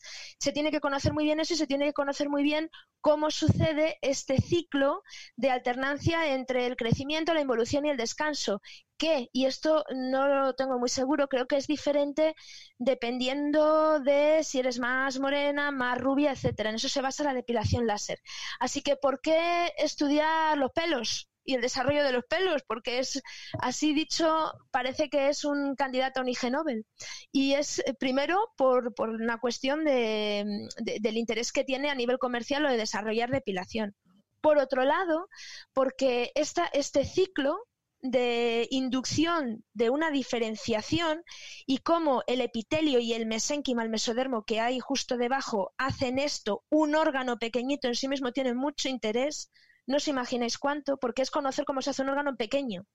Y es que eso te dice mucho de cómo se hace un órgano grande, e, e, es, una cosa difícil de, transmitir, pero los mecanismos moleculares que, por ejemplo, inducen la diferenciación a un queratinocito desde una célula que todavía no sabe lo que es, te dicen mucho de, cómo se puede hacer eso después fuera. Y hay mucha, mucha ciencia detrás de eso muy interesante. Otra cosa que también eh, puede explicar en parte eh, por qué tenemos un pelo más largo en la cabeza y más corto en las cejas. los folículos pilosos están inervados también. Y el pelo de las cejas nos ayuda en, parte a detectar eh, y a evitar una serie de cosas eh, para que no vayan a los ojos, que a fin de cuentas es un sentido del que depende nuestra de que depende en parte de nuestra supervivencia. Si somos personas que vemos, eh, necesitamos tener un mecanismo que nos permita, por ejemplo, evitar que caigan gotas de sudor, etcétera. Entonces, el, pelo de las cejas está, está ahí por esa razón. Es una zona bastante sensible. Cuando te quitas el pelo de las cejas te duele bastante. Y es porque es una zona que está muy inervada, ¿vale? El pelo de otros sitios. Ese tema. ¿Verdad? Yo creo que todo el mundo está, todos muy callados y todos probablemente querréis saber esto. El pelo de otros sitios. No, no, no, es que, es que esto es ciencia. donde hay pelo hay donde hay, pelo hay alegría y, y, todo es muy bonito y todo es muy bonito y, y, tal. Yo sé que todo de gustos, ya sabes. depende de gusto, los colores, tal. Ahora mismo las morenas estamos emergiendo en el mundo de rubias teñidas y todo así, ¿no? Vale. Porque el, el pelo de otros sitios. El pelo de otros sitios cumple muchas funciones una de ellas es retener químicos, eh, agentes químicos que actúan como, feromonas y también eh, pueden em, proteger de alguna manera. Hay zonas que, hay unas zonas muy concretas que tienen folículos pilosos y que se desarrollan enseguida, que son la zona alrededor del proctodeo, la boca, y la zona alrededor del estomodeo, el ano. Entonces ahí tienes, si lo tienes de principio y cumple una función de protección también y de mantenimiento de temperatura. En las gónadas masculinas hay un mecanismo de protección de temperatura que es con un montón de capas alrededor de lo que es el tejido que produce tanto los espermatozoides como las hormonas, pero sin duda, pues bueno, que haya cierta cantidad de pelo puede contribuir en parte a, a mantener ese microambiente. Y no sé si os he contado todo lo que quería saber del pelo hoy, ¿Os apetece algo más? No sé si he respondido a la pregunta de Sandra, pero, pero sí. Ah, y otra cosa, una, una tontería, ¿vale? Eh, buena parte de la ciencia que se conoce de los mecanismos moleculares que inducen la formación de pelo se sabe de la mosca, de la fruta, que tiene una, una estructura, se llaman quetas, que son órganos sensoriales, por otro lado, y que tienen que estar en un número muy determinado, se pueden contar y que se, salen por esta acción de los genes homeóticos que, os comentaba antes, entre muchas otras cosas. Así que esa es la historia. Y es que la, la, biología blandita, que dice muchas veces, la ciencia blandita, que dice muchas veces, parece que es algo bastante mm, frívolo o bastante poco profundo, pero luego tiene mucho, mucho, mucho detrás, o sea, tiene, tiene mucho interés detrás. Y, vamos, el estudio de cómo se hace un apéndice desde, desde el, principio del desarrollo en sí mismo tiene, tiene mucho, mucho interés. Y ya por último, hay organoides que generan pelo. Un organoide es una estructura que tú puedes hacer en un laboratorio, muy semejante a un órgano, que reproduce muy bien todas las características de ese órgano y que sirve fenomenal para, tener un, modelo en el que tú puedas experimentar muchas cosas. Y es una ciencia que está ahora mismo en expansión y que es relativamente reciente. Y, hay organoides para generar pelo. También se estudia aquí, por ejemplo, eh, con todo esto, cómo trasplantar el pelo que da mucho dinero. Sí. Da mucho dinero. Eh, así que, así que sí, tiene su, tiene su cosilla detrás, tiene su aquel. Mm. De hecho, la, empresa que invente el crecepelo de verdad, el que funcione de verdad, se va a forrar. O sea, eso va a ser un descubrimiento tremendo cuando se pueda desarrollar una estructura que, en vez de tener que trasplantar el pelo, el que logre hacer una, una génesis de pelo de verdad, se va a forrar. O sea, que de intereses económicos hay detrás también para, ya no solo para lo que sería para los órganos normales, saber el desarrollo de un órgano entero, sino para esta cosa en concreto que sería eh, el pelo. Todo lo Así como para la depilación, porque sí que el, tema de depilación mueve muchísimo dinero eh, y se sabe que no es perfecta. El día que se saque algo que no sea quemándote la piel, pues será espectacular. Y luego para la reconstrucción también de, mm, por ejemplo, personas que sufren quemaduras. Eh, claro, es que eh, eh, también es muy necesario investigar muy bien cómo se hace esto, porque para una persona que ha sufrido quemaduras severas, una abrasión severa de la cara, es algo fundamental. Y las cejas proporcionan muchísima expresión. Entonces es muy interesante también saber cómo es, y hay estudios y artículos científicos en los que se estudia, por ejemplo, cuál es la longitud de las cejas de una persona, una mujer caucásica frente a una asiática. Y, se compara para, para, saber exactamente cómo es la dirección del crecimiento, etcétera. También se me ocurre, y fijaros lo que os digo, que esto estoy echando aquí eh, un poco la, historia, pero se me ocurre que también una razón por la que se estudie cómo crecen y cómo se organizan después es por los estudios antropométricos. Yo no sé si alguno de vosotros está más familiarizado con eso, pero ahora mismo, por ejemplo, mm, se va a poner muy, muy, muy a la orden del día lo de hacer exámenes con reconocimiento facial. Y las cejas te dan una expresión en la cara importante. No os digo que vayan a medir la longitud del pelo de las cejas, pero sí eh, cómo se, se, hace una ceja, cómo se arquea, cómo no, para poder tener ahí unas medidas, no lo sé, o sea, se me, se me ocurren muchas cosas detrás de eso que pueden ser muy interesantes. ¿Y si te la rapas como cuando te quemaban la, la huella de los dedos para que te reconozcan? Pues fíjate. Claro, es que yo no sé, yo no sé ahora mismo con, la, con el avance que vamos a tener ahora, por ejemplo, con, la situación que tenemos en estudios antropométricos que permitan el reconocimiento facial, por ejemplo, hacer un examen, yo no sé hasta qué punto tú puedes modificar la expresión de tu cara eh, para pasarte por otra persona rapándote una ceja. Pues puede ser, no, no lo sé. Si te, lo, si te lo quitas, ¿no? Ya no, no hay nada que reconocer. La ceja no en la sombra, la marca, eso sí que él puede, la forma de la cara, reconocer otros patrones.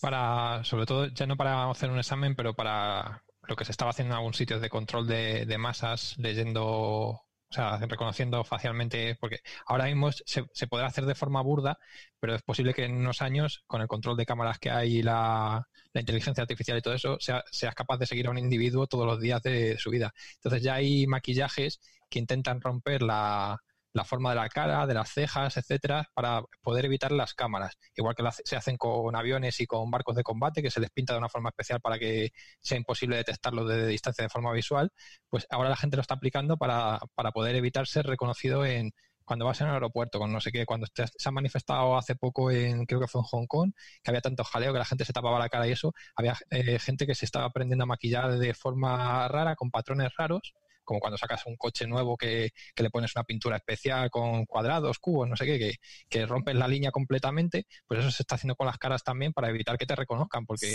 cada vez tienen más poder los estados para saber dónde has estado, qué estabas haciendo, si te has portado como debías, si no, y todo eso hay que intentar evitarlo. El tema de los patrones, eh, reconocimiento de objetos, eh, lo, lleva, lo llevamos muy mal, porque si te encuentras patrones, eh, se te va tu sistema de reconocimiento tira hacia el patrón y olvida el resto. Un experimento que podéis hacer en casa, si alguien, alguno de vosotros tiene una vieja Kinect de Xbox, eh, ¿os acordáis de ella? Vale, poneros delante de ella a jugar con un jersey de rayas. Rayas horizontales blancas y negras. Veréis que la máquina es incapaz, se vuelve loca, no os reconoce.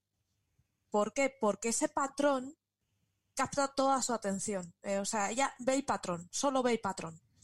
El resto no lo ve. Eso es. Tú tienes la moderna, Naum, yo tengo la antigua.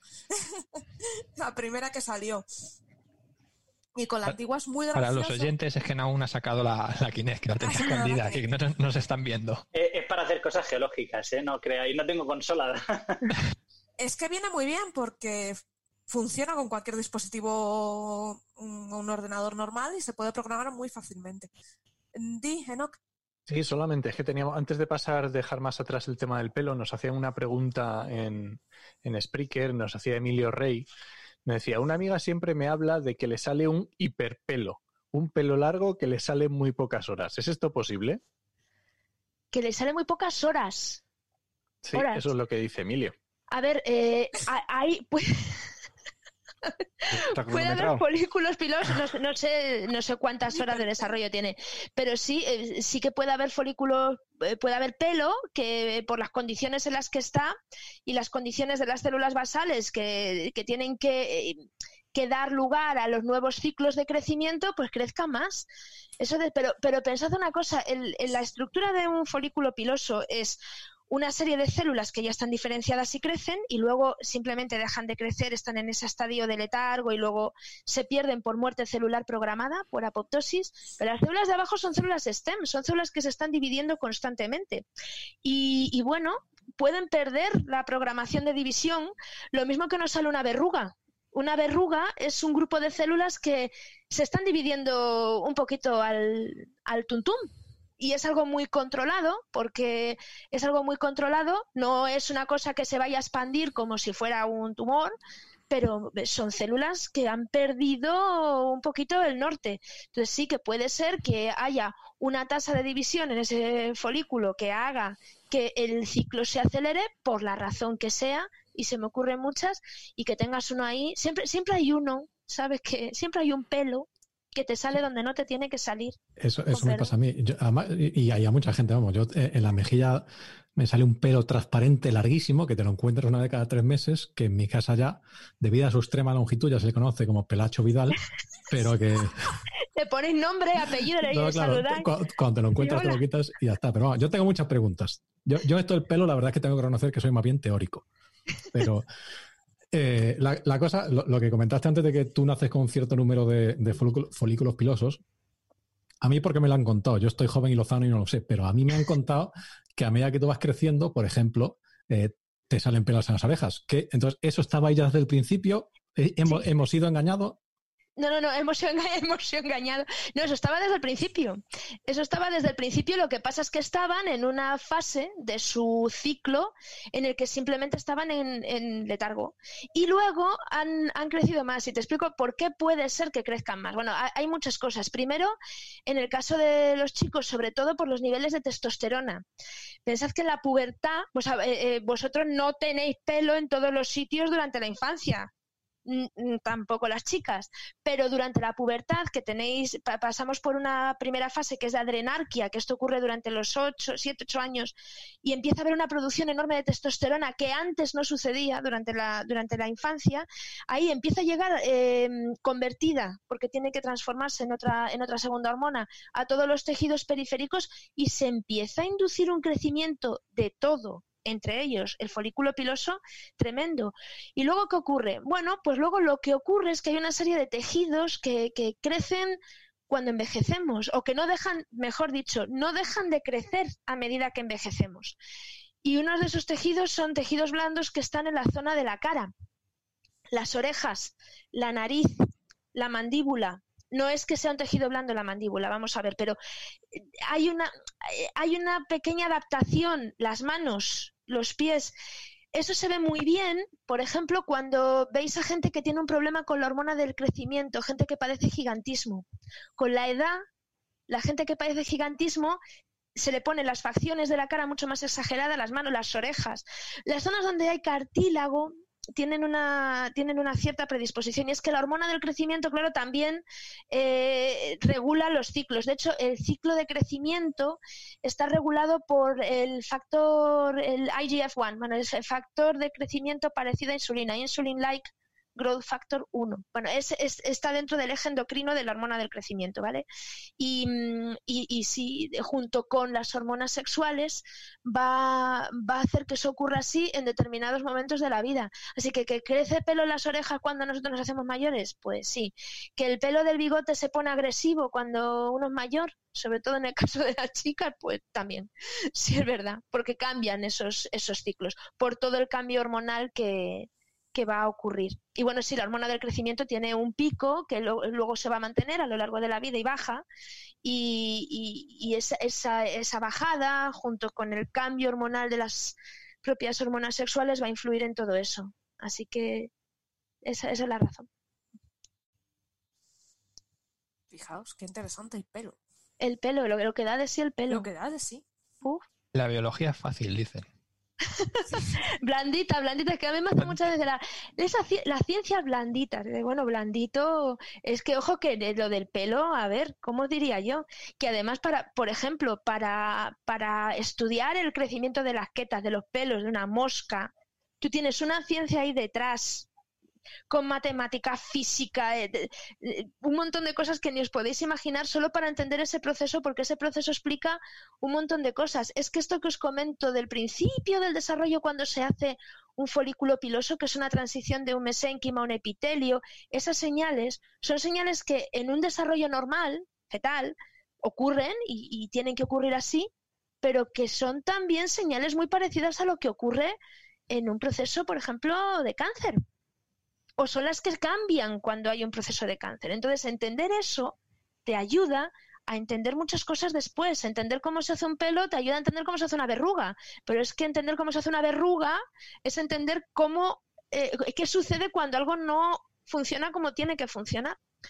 Así que los lunares, eh, bueno, te da mucho juego y la verdad es que lo, de, lo del pelo da para bastante, la diferenciación de cada uno de los tipos celulares que tienes, que es un órgano en sí mismo, no lo imagináis, es que son un montón de células en la base, otras súper diferenciadas en la parte más apical, o sea, la parte más cerca de lo que es la, epidermis, lo que es la parte del pelo en sí misma, toda la parte más mesodérmica, más mesenquimatosa que está justo debajo y un músculo porque cada uno tiene un musculito pequeñito, o sea, es...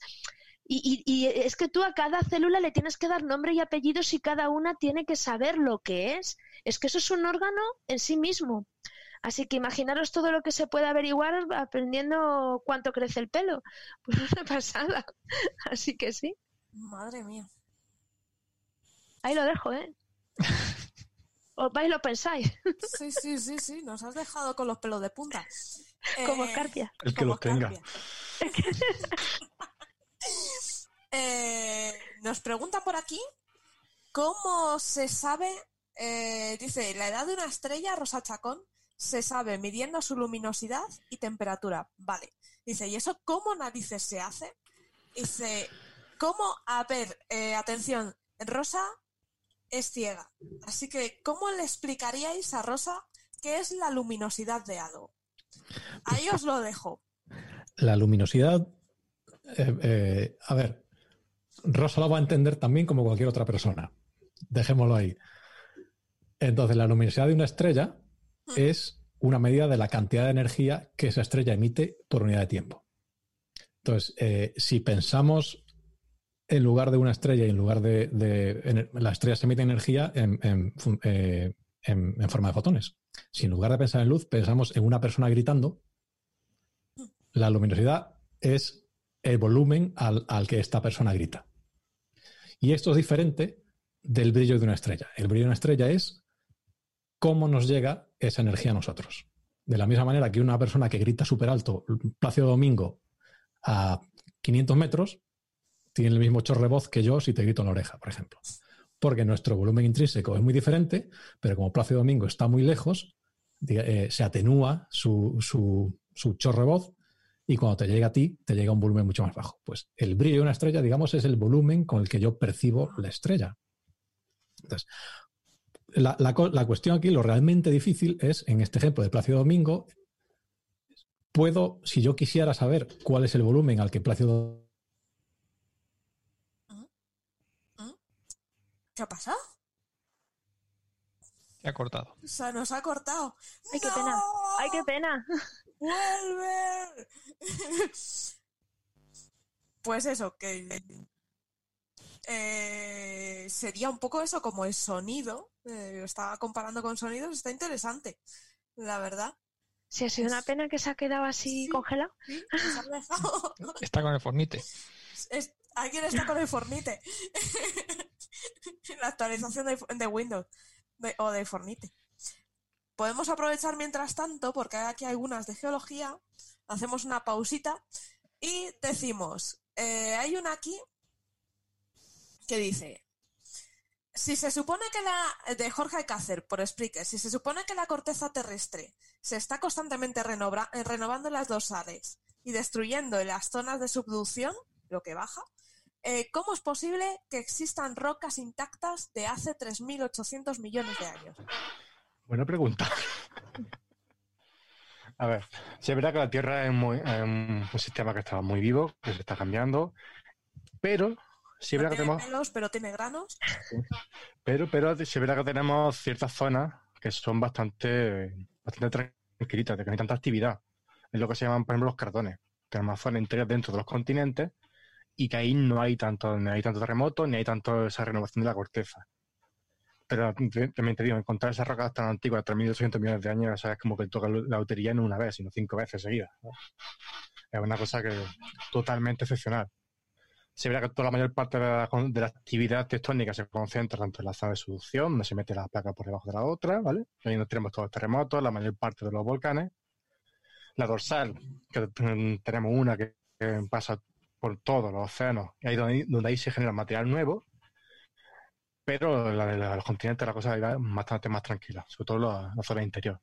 Y así nos sale, por ejemplo, que podamos calcular la edad de de los- del suelo más antiguo de los océanos, que anda en torno a unos 150 millones de años. Jurásico, para que, para que Mario lo entienda. y el resto del suelo, como, como es que no hay movimiento apenas, pues entonces lo único que puede hacer es la versión, la versión superficial, ya sea mediante el viento y demás o química, pero hablamos de la corteza, si está algo más, más tocho, pues así más grande no, no se ve más perturbado de eso, no hay forma de, de erosionarlo. No se ha quedado claro, la verdad, Sí, pero sí. sí. Yo, yo iría un poco más, más allá que Rubén, ¿no? No es como que te toque cinco veces la lotería, sino como más que te toque incluso, cinco sí. veces el euromillones directamente. Porque no solamente se destruye corteza en la zona de subducción, se destruye continuamente por la erosión.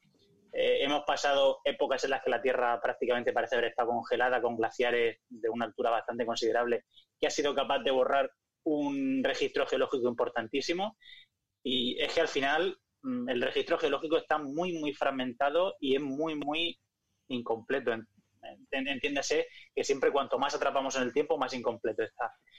Y entonces, pues por eso es importante saber que si, si encuentras una roca de esa edad que te ha tocado la lotería muchas veces seguidas. Me gusta explicar esto un poquito como, por ejemplo, tenemos un libro, ¿vale? Un libro en el que va faltando hojas. Las del final están casi todas, que serían nuestro, nuestra época actual, el cuaternario, pero conforme va avanzando desde el principio, no encontramos ya no es que falta una hoja, sino que faltan capítulos enteros, incluso 100, 200, 300 páginas, por lo cual tú inferir qué pasa, qué ha pasado ahí, con esos poquitos datos es bastante complicado. Hacemos lo que podemos también. Sí, yo lo, Pero que yo lo tengamos eso. comparo como si se, cuando se quemó la, la biblioteca de Alejandría, que coger unos cuantos papiros que se salvaron del fuego, los que eran los más nuevos que estaban cerca de la entrada y pudiste salir corriendo con ellos, y algunos pocos de los que no se quemaron, y con eso te tienes que inventar todo lo que hay. Inventar, vamos. eh, Sí, que, luego, que sí, adivinar. que luego eso hay que matizarlo bien, que luego después se piensa que nos inventamos. Sí, la las gente. cosas. Han dicho unos, unos científicos que se inventan las cosas, tío. Sí, eh, in- incluso con esto de la, de la edad de la roca siempre hay mucha controversia porque pueden ser rocas reelaboradas o circones, como se estudian no- normalmente con, la, con los circones y todo eso, es bastante complicado saber si de verdad estás mirando la roca que debes, si no. De esto es una pena tener por aquí a Petromed porque de, de esto controla ya bastante, nos, nos daría una clase magistral de, de cómo se datan las épocas, las rocas tan antiguas, al que le gustan esas rocas raras de que no tienen ni fósiles ni tienen nada, un rollo. Sí, vamos. sí, rocas casi así estropeadas además. ¿no? Sí, sí, rotas y tal, tal.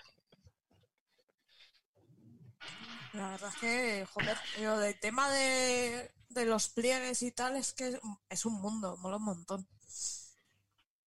Tenemos una pregunta, bueno, están aplaudiendo la gente por ahí. Ya se También, los también lo hacemos, de nada. Pues sí, yo estoy saludando a los vecinos. Gracias, majos. bueno, eh, coñas aparte, el Silverín por Spreaker nos pregunta, ahora que hay menos gente en las calles, ¿esto afecta el número de insectos? Se han visto ya patos y palomas comiendo hierba, es decir, volviendo a sus dietas naturales, fuera del pan y de semillas que se les proporciona. ¿Afecta esto también a los pájaros insectívoros? ¿Se producirá una disminución del número de insectos? ¿Mosquitos, por ejemplo, por ello?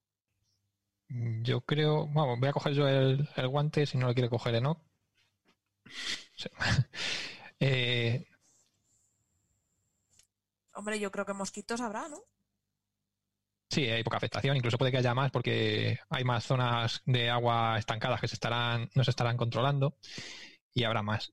Pero lo que sí es cierto es que los, los animales, los, la fauna urbana no es tonta y antes tiraba la comida que, primero, que más le gustaba y más fácil de encontrar era. O sea, no vas a gastar 2.000 calorías para conseguir 1.000. Si tienes ahí al lado un trozo de pan, pues te vas a tirar por el pan antes que irte a, a pescar. Que ya eso sea bueno darle de comer pan a los patos o a los pollos o lo que sea, pues eso ya ahí habría que discutirlo. porque es un alimento que no, que no les aporta mucho, nada más que saciedad y, poco más. Entonces ahora mismo los animalitos, pues a los que les esté faltando un poco la comida que estaban acostumbrados antes a coger, pues estarán yendo a por su dieta real, que es a, comer insectos y a buscar semillas, y no va a haber ningún problema. Hay más problema, según los estudios que había, había más problema con el cambio de usos de, del suelo en ciudad, que se estaba tirando mucho por una parte que es ecológica de, de intentar poner césped que sea artificial para no estar gastando agua en riego y tal y cual. Entonces, eso estaba influyendo en la variedad de, insectívoros, los gorriones y todo eso, que se podían alimentar de, de, insectos que vivían antes en césped que era real. Así que, pero por lo demás no, no creo que tengan mucho problema, porque tampoco llevamos tanto tiempo encerrados, que parece que llevamos una eternidad, pero para hay eventos en, durante el año que les afecta a los animales muchísimo más que 15 días estemos, no tanta gente, porque tampoco estamos, estamos tanta gente encerrada, estamos muchos, pero hay gente que seguimos saliendo a trabajar, etcétera, que todavía seguimos influyendo. También yo creo que el sesgo está más bien en que nos estamos fijando más de lo que deberíamos. La gente está muy aburrida, mira por la ventana y hay pájaros, pero esos pájaros llevan ahí de toda vida, porque vamos, yo sigo haciéndole fotos a los pájaros de mi patio ya años. Tengo un registro de, de, toda, de más o menos las especies que picotean por aquí y seguramente sean las mismas que están viendo los vecinos por primera vez este año, que dirán, Eva, si había pájaros aquí, pues eso es que la gente se está fijando más, nada más. Lo que sí es verdad que, por ejemplo, los gorriones que te robaban las patatas de las tapas en los bares, cuando estabas tomándote una Coca-Colita y se acercaban a por una patata, pues ahora no tienen esas patatas. Y en vez de comer patatas, que no le viene nada bien, pues estarán comiendo insectos, que es lo que deben hacer. Carlos ha vuelto. He vuelto. Carlos, ¿Me oís bien? Vuelve. Perfecto. Cuéntanos. A ver, me había quedado gritándole a Plácido Domingo. Entonces, estamos hablando del, eh, eh, del, volumen que nosotros percibimos y el volumen intrínseco de Plácido Domingo. Entonces, eh, la, diferencia entre los dos, lo que necesitamos saber es la distancia. Entonces, para con conocer la luminosidad de una estrella, necesitamos saber su distancia. Esto es súper difícil en astronomía, porque, eh, primero, las estrellas por lo general están muy lejos y eh, no tenemos una regla suficientemente rara. No, hay un metro, los metros de Ikea no llegan hasta, hasta la estrella más cercana. Entonces, ¿cómo hacemos esto? Bueno, hay, hay la manera más precisa, hay muchas, no muchas, pero unas cuantas, la manera más precisa es lo que se llama eh, las medidas de paralaje. Como la, la Tierra gira eh, en torno al Sol, entonces eh, las estrellas, cuando estamos a un lado de la órbita, las vemos en un sitio, cuando estamos al, al, otro lado de la órbita, las vemos en un sitio ligeramente diferente, simplemente porque estamos viéndolas desde un ángulo diferente. Entonces, esta diferencia de ángulo, que es muy, muy pequeño para todas las estrellas, la, las estrellas,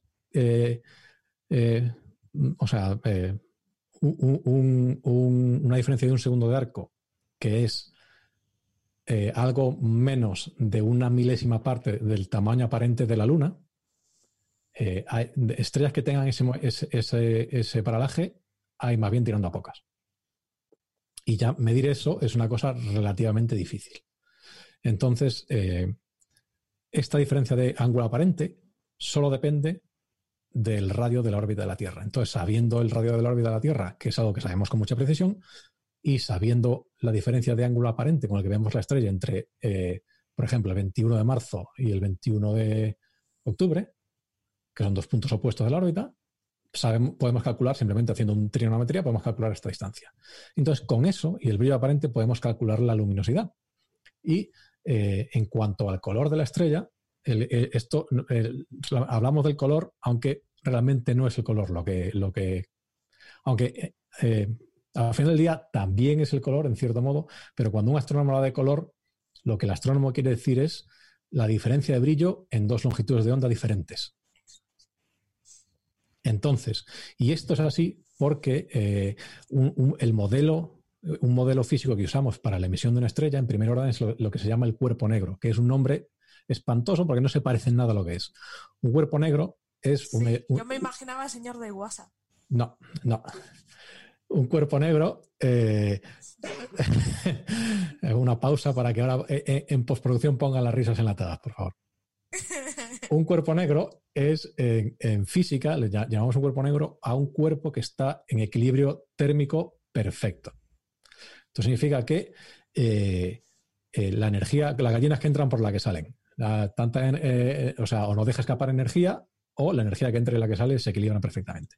Y este cuerpo ideal emite eh, fotones con una cierta forma. Tiene una forma, digamos, como, como, como la jorobilla de un camello. Un poco. Es sorprendentemente parecido, por ejemplo, a las curvas de evolución del coronavirus. Por hablar, tienes una, una parte que sube muy rápido, después desestabiliza y después cae más lentamente. Pues esta energía del cuerpo negro tiene esa forma matemática muy parecida también a, esa formita, ¿no? Un poco como un tobogán. Y entonces, eh, esta, esta función solo depende de un parámetro, que es la temperatura del cuerpo. Entonces, simplemente si yo mido la energía que me llegue en dos longitudes de onda diferentes, como esta función solo tiene un parámetro libre, puedo calcular su temperatura. Entonces, por esto hablamos tanto del color, porque esta diferencia de energía en dos longitudes de onda es lo que nosotros, un poco abusando del término, llamamos color. Entonces, este color es relativamente fácil de medir. Y realmente, eh, con esas dos cosas, con la luminosidad y el color, podemos hacernos una idea, porque este color nos da la temperatura y la luminosidad nos da una idea del tamaño de la estrella, si realmente, como sabemos la distancia, sabemos eh, una estrella que brilla mucho tiene que ser muy grande, una estrella que brilla menos tiene que ser muy pequeña, con estas dos cosas nos da una idea de en qué fase de su evolución está. Por lo general, así a grosso modo, las estrellas a medida, y esto es cierto solo para algunas estrellas, pero bueno, en general, a medida que se van haciendo más mayores, se van haciendo más rojas y cuando son más jóvenes son más azules, emite más energía. Y le salen pelo de las orejas, ya sabes. Y le salen pelo de las orejas. me han contado. y entonces, eh, esto nos da una idea de en qué estado evolutivo, que no necesariamente se equipara con la edad real de la estrella en tiempo, porque lo que realmente la cosa que dicta eh, la vida de una estrella, al igual que una estrella del rock, es su masa. O sea, cuanto más grande es una estrella del rock, más rápido se va a morir. Pues a la estrella le pasa lo mismo. Cuanto más masiva es, más eficiente es consumiendo su propio combustible estelar, el hidrógeno, por ejemplo, transformándolo en helio, el helio en carbono y así, y más rápido eh, va a quemar, va a pasar por todas sus fases evolutivas y más rápido va a explotar una supernova, eh, que, normalmente es lo que pasa para las estrellas masivas. Entonces, si sabemos la masa, entonces sí podemos dar la edad en, real de la estrella. por ejemplo, con el Sol, como lo sabemos todos, sabemos muy bien cómo es su distribución de energía, sabemos muy, muy bien cuál es su masa, podemos tener una idea bastante precisa de cuál es la del Sol. Para estrellas más lejos, esto es más difícil, principalmente porque medir masas también es bastante difícil. Entonces, por ejemplo, solo podemos, la, casi la única manera que tenemos de medir masas es usando eh, las órbitas de cosas. Entonces, en el Sol, como tenemos la Tierra y un porrón de planetas, podemos medir las órbitas y nos hacemos una idea de cuál es la masa del Sol, que es la cosa que está en primer orden tirando los planetas. En otras estrellas esto solo, lo podemos hacer, por ejemplo, si son binarias. Pero bueno, lo que hacen los astrónomos o lo que hacemos los astrónomos es ver cuál es la masa de las binarias y un poco a partir de ahí eh, hacer modelos que podemos aplicar a otras estrellas. Y con eso eh, podemos eh, al menos poner una cota en la, de las estrellas. Wow. La verdad es que es chulo, chulo de verdad. Tenemos por aquí alguna pregunta Chan, chan, chan, chan, chan, chan. Y esta es muy cachonda, que es para todos vosotros, que es un amigo, César, eh, César Barba, que es de Bogotá. Y dice, coño, dice, como yo tengo una diferencia horaria con vosotros de carajo, dice, ¿vosotros habéis tenido o tenéis historias curiosas o anécdotas en vuestras investigaciones o trabajos a causa de esta diferencia horaria? ¿Os ha pasado alguna vez así alguna anécdota simpática con gente en otro... A mí me pasa a veces cuando programo en zonas horarias de Marte, que muchas veces me equivoco porque estoy usando la zona horaria de la Tierra. Eh, parece una cosa un poco absurda, ¿no? Pero a veces te interesa saber el ángulo del Sol con, la sombra de, un instrumento correspondiente y estás programando y estás metiéndole la hora de la Tierra en vez de meterle la hora de Marte. Y claro, cuando vas a ver los resultados, ni te cuadra, ni sabes lo que has hecho mal, ni, ni por dónde funciona. Es, es, eso es muy llamativo porque a veces te tiras dos o tres horas mirando y dicen, Dios mío, si el programa funcionaba bien ayer, pues ¿por qué hoy no funciona? Y resulta que el que, el que no funciona eres tú. ¿Qué meridiano de referencia se utiliza en Marte como la hora cero? ¿O qué zona? Se usa un, un, tiempo, un tiempo local para cada, para cada misión, digamos. O sea que cada misión tiene su propio reloj, por decirlo de alguna manera. ¿Y está ahí, el planeta en sí está dividido como la Tierra en usos horarios o no? ¿O eso no se ha hecho todavía? No, no, tiene usos horarios. Cada, cada, punto concreto tiene su propio, su propio horario. O sea que va por, va realmente por puntos, no por zonas, a pesar de que haya misiones que hayan aterrizado relativamente cerca. Qué curioso. Sí. Wow. Eh, ¿Alguno más os ha pasado cosas con distintos usos horarios o...? Yo es que trabajo habitualmente con distintos usos horarios y al principio sí era un poco más complicado, pero una vez que te acostumbras ya lo vas solventando. Lo que sí que hace mucho daño todavía, y lo odio con toda mi, mi alma, son los cambios de hora. O sea, eso para registrar datos y luego casarlos es terrible. O sea, estás con unos registradores que te han cogido de tal fecha entre las 2 y las 3 de la mañana, vuelven a ser las 2 y ahí los ordenadores ya pueden estar bien programados, que ríete tú del efecto 2000, que eso no fue nada comparado con la que te puede liar dos veces al año. Así que... ¿Nadie más ha tenido cosas raras? Vale, pues pasamos creo que Anabel. Cuenta, Carlos. no, a ver, yo, yo las cosas raras que tengo no tienen nada que ver con vosotros, que son registros de datos y tal. Mis cosas raras son eh, la rareza que tengo yo al darme cuenta de que la mayor parte de mis alumnos vive en, en el otro lado del globo terráqueo ahora. Y, es que es muy complicado para mí ahora darme cuenta que tengo una diferencia horaria de tres pares de narices. Y al principio me las prometía muy felices diciendo no, todos en el aula virtual a tal hora, en tal momento y venían y me decía, oye, es que yo vivo en Nueva Zelanda, ¿cómo lo hago?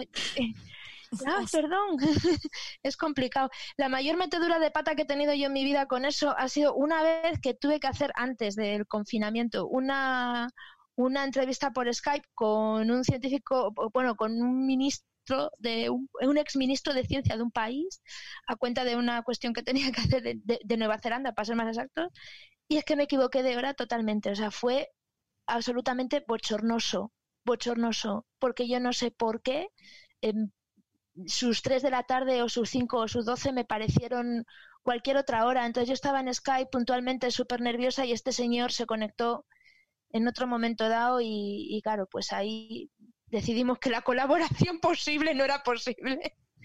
Cosa que... y esas cosas ahora me están pasando cada vez más. Sí. Con esto de... Oye, y una, una pregunta que os iba a hacer a todos es, ¿conviene lo del cambio horario? Vosotros que estáis más metidos en cosas de geología, es ¿de verdad que es tan eficiente lo de tener horario de verano y de invierno? Yo creo que no. Yo no tengo ni idea. A mí me gusta personalmente que anochezca más tarde, pero eso ya es cuestión de cada uno.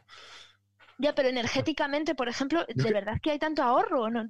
Yo es que hasta donde sé creo que no se nota tanto a diferencia. Yo la gráfica que me miré no, no se veía tanto que... Yo creo que se ahorraría más, en vez de ir cambiando la hora, eh, invirtiendo o obligando a jornadas de trabajo más, más intensivas y más que puedas hacer conciliación familiar que lo del cambio de hora. Pero claro, a ver quién mete mano ahí. Efectivamente. Bueno, veremos ahora lo que pasa después de todo esto, ¿eh? pero me parece que va a cambiar mucho la manera que tenemos de trabajar. Hmm. no lo veo yo. Yo creo que se va a quedar todo igual, que va a ser un susto, pero que se nos va a olvidar rápido hasta el siguiente susto, claro. Y viendo lo que pasa con cualquier tipo de emergencia, de cualquier de ese terremoto, lo que sea, estamos tres días concienciados y al cuarto se nos olvida todo y volvemos a lo que hacíamos antes. Sí, pues eso hay que ver las inundaciones de todos los años. ¡Inundación! Bueno, ¡Ay, mi Juan. casa! Eh, hay una pregunta en Spreaker. Juan quiere hablar. Juan quiere Ya, hablar. ya que Ah, sí, estoy, que estamos Juan, casi yéndonos, voy a meterme aquí a la conversación. Venga, dale. Un poco por alusiones y un poco por. A ver, lo que decía. Lo que decía ir de. Creo que ha sido Rubén que lo decía. Que estaba aquí escuchando y no me he enterado bien. Creo que ha sido Rubén de que a mí personalmente me gusta más que amanezca de noche. Lo dice alguien que vives en Granada, ¿no? Por ahí. Por supuesto. Claro, eh, yo que vivo en, en- en Cádiz, en la línea, incluso la gente de Galicia, eh, con el horario de invierno, eh, se hace de día a las 9 de la mañana. De verdad, no es. O sea, levantarte a las 8 de la mañana y que sea de noche. eh, no es muy útil para trabajar. O sea, yo que era de Albacete, mm, antes, o sea, bueno, sigo siendo Albacete, pero que vivía allí, lo veía bien, lo de que se hiciera de noche más, más tarde, porque yo por la mañana me levantaba y era de día. Pero el levantarte ahora a las 8, que no estoy diciendo te- darte una madrugada enorme, a las 8, y que sea de noche, eso es súper duro a ponerte a trabajar. Es que es como, joder, me estoy levantando de noche y son las 8 de la mañana. Y que luego, Mm. o sea, que está muy guay porque nos guste no de cervecitas, pero además casi todos los estudios dicen que en España, en España eh, había debate en el si utilizar horario de verano y invierno y la diferencia era que los científicos, psicólogos y demás decían que había que quedarnos con el de invierno y los hosteleros con el de verano. Y eh, evidentemente el gobierno dijo, pues, continuamos igual. Porque claro, los hosteleros tienen mucho más peso que los científicos, pero eh, yo que estuve leyendo varias cosas, por lo general los científicos había consenso de quedarnos con el de invierno, se hace de noche antes, se hace de día antes, mejor para los ritmos, mejor para todo, y eso, y los hosteleros con el otro. Y yo me y yo creo que si vamos a horario único, nos vamos al de, al de verano por los hosteleros. Mandan más siempre que los científicos, esto es así. Hombre, a Y mí lo de- personalmente me gusta más el de verano. Me Claro, gusta claro, claro, pero porque te tomas tus cervecitas, te vas a la calle, pero lo que no se nos olvide una cosa, nos gusta el de No, verano me- porque A ver, me, me no- cunde más la tarde porque vuelvo del gimnasio de día. eh, no eh, tienes niños. Efectivamente. Claro, claro, es, es que, claro, es que es eso, es que levantarte, levanta un niño eh, a las 7 de la mañana con, con una noche cerrada, es súper chungo. Y lo, digo me- con el mío que tiene tres años, que al mío todavía le da igual, pero cuando son un poquito mayores, eso es muy chungo, ¿eh? Eh, yo me levanto a las 5 de la mañana todos los días, entonces yo me levanto de noche, estoy acostumbrada a levantarme de noche. Yo, yo digo, yo digo la disputa, la disputa que había en aquel momento y las conversaciones, normalmente los científicos decían horario de invierno y la gente decía horario de verano porque nos gusta irnos de fiesta. No, pero- y porque es muy deprimente entrar de noche a trabajar y Salir de salir noche. de noche. Pero es que eso en verano no vas a salir de noche, porque en verano los días son más largos y en invierno son cortos. Aquí el problema está de lo que decía Mario, de los horarios de conciliación, de los horarios de vamos a agrupar las jornadas, hacer jornadas eh, más comprimidas y no tanto de cuándo se hace noche, porque en verano, que se haga de noche a las 10 o a las 9, te va a dar igual, vas a salir de día. Mm. La diferencia está en que por la mañana va a haber algo más de luz que ahora a lo mejor desaprovechamos un poco, pero es que en invierno... eh, De todas maneras, esto que comentáis del horario de invierno y de amanecer y anochecer eh, de noche, eh, un niño que se cría en Suecia, en Noruega o en Finlandia, eh, lo de los seis meses de invierno lo tiene, lo tiene un poco superado y supongo que debe, que sería todo acostumbrarnos. Ahora mismo con la idiosincrasia que tenemos nosotros, desde luego nos cuesta a mí la primera, ¿eh? bastante. Otro, otro melón que habría que partir es que ya llevamos más de 100 años con la jornada normal de 8 horas de trabajo. A lo mejor ya hay que ir pensando en reducirla a 6. Como poco. O sea, pero claro, eso parece que no, es que eres un vago, no, que ya, ya llevamos muchos años.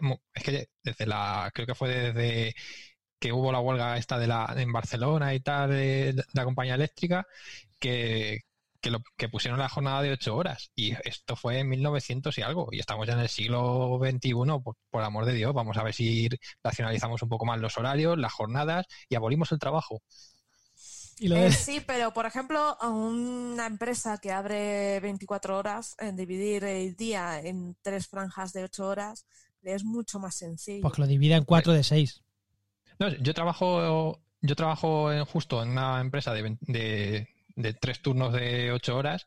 Sí, pero si el resto de la población tiene la de la jornada de seis horas, yo trabajaré menos horas al final del año. O sea, al- sería, para mí sería lo ideal para que la gente trabajara menos horas, aunque haya trabajos que por narices es más fácil hacer la partición de, de ocho horas que no de, de cuatro por seis, que sería muy cansado sobre todo para el turno de noche que tendría que levantarse mucho antes y tal. Pero si el resto de la población tiene una- un horario normal, adelante.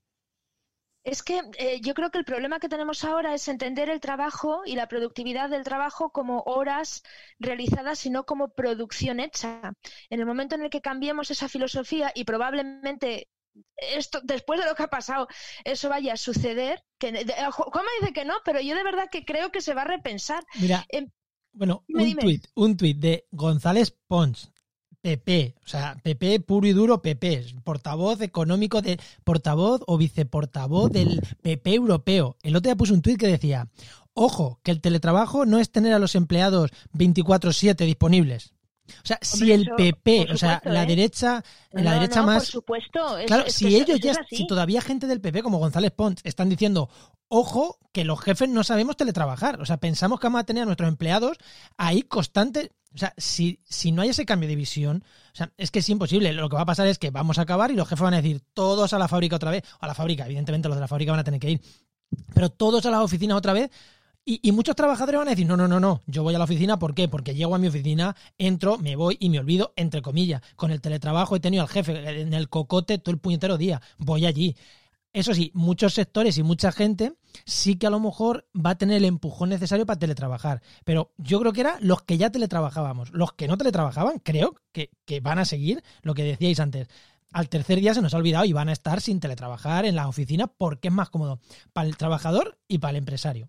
Pero yo os digo que depende, depende de cómo, de, de, de cómo sean los análisis que van a, que van a hacer, sobre todo los empresarios y la gente que tiene que meter dinero después de esto. Tú piensas que el ahorro, por ejemplo, en alquiler de oficinas, en energía, en calefacción, que va a haber o, que, o del que se van a dar cuenta cuando vean lo que, lo que es el teletrabajo, va a ser grande. Y luego en eso, hay algo en lo que tiene razón. Ahora mismo eh, la filosofía que tenemos es la de teletrabajo igual a 24 horas trabajadas. Eso mm, eh, no es, no tendría que ser así, pero habrá gente que se lo piense. Hmm. Entonces, yo eh, al menos creo de verdad que, que va a haber una, un pensamiento, una- un replanteamiento de cómo sucede la jornada de trabajo. No os digo que vaya a cambiar radicalmente, pero que se vaya a plantear, yo creo que sí. En temas de oficinas sí es fácil y el teletrabajo funciona muy bien para ciertas partes. Y el tema de las jornadas de, o de no se trabaja por horas y tal depende también del, tipo de trabajo. ¿no? Yo, por ejemplo, trabajo en una fábrica, eh, tenemos un área que es la cadena de montaje y ahí la producción se hace en base a las ocho horas de trabajo. Tú distribuyes los, la cantidad de productos que quieres hacer lo distribuyes con la cadencia. Entonces, mm, la persona va a trabajar esas horas porque va a hacer X productos al turno. Entonces, y lo tenemos todo medido. en- es muy Pero es una cuestión de, de cambiar eso. productividad. Claro, o sea, se, se mide en función de la productividad. Claro, pero tú no puedes pedir a un operario que vaya más rápido. No, no. No, no, es, imposible. No, no, claro. Además, yo eh, había leído en algún sitio que está totalmente optimizado y que eso se desarrolló en los años 40 o 50, ¿no? En el proceso de optimización de la acción de un operario en una cadena de montaje. Claro, lo que pasa es que mm, ahora lo que hay que optimizar es la productividad que tiene un operario eh, de un ordenador en su casa. Eso Es que hay que cambiar mucho la, la mentalidad del tipo de trabajo que se puede hacer. Y luego hay otra cosa, que el acceso a la tecnología no es equiparable para todo el mundo. Hay gente que podría hacer teletrabajo porque está cualificada, pero que no lo puede hacer bien ahora porque no tiene acceso a redes o a a instrumentos, que eso era, eh, y lo mismo pasa con la educación. Entonces, de verdad que creo que, que hay que, esto es un debate, hay que plantearlo mucho merece una reflexión y, y, que las cosas van a cambiar. Esto es algo muy antropológico y muy de ciencias sociales, pero, pero es, es algo lo que deberíamos pensar. Que, Lo que sí es importante relacionado con lo que has dicho de, de que se van a ahorrar factura de la luz, también hay que tener en cuenta que no se ha hecho ahora o no se está haciendo, pero parte de la factura de la luz del, del recibo de tu casa de la ADSL o de la SL o de la red que tengas y todo eso, lo tiene, si, si lo utilizas para teletrabajo, se le tiene que se le tiene que pasar el coste al empresario. O sea, mucho cuidado con eso también, porque entonces a ver si van a decir que nos vamos a ahorrar esto porque lo vas a pagar tú y te han metido ahí una externalidad, lo van a considerar una externalidad suya y ala, ahorrar. Entonces sí que les interesa. Pero realmente no es así. O sea, el teletrabajo tiene que, el empresario tiene que darte, pagarte esa parte de la factura que se considera que estás utilizando para, para eso. Igual que tiene que ir a ver si cumples con las con la ley de riesgos laborales y todo eso. O sea, tú tienes que tener tu casa abierta, disponible para que vayan a, poder adecuar, que no sufras un riesgo o que te pase algo. O sea, no se puede perder todo lo que hemos ganado, entre comillas, con la seguridad laboral y todo eso, porque estés trabajando en tu casa. O sea, ni puedes cargarte de costes que no son tuyos realmente. A ver si es igual que si te dieran las piezas, toma, monta 18 robots en tu casa y pones tus dos destornilladores y todo eso. No, señor, me tiene que dar usted las herramientas y pagarme la luz, etcétera.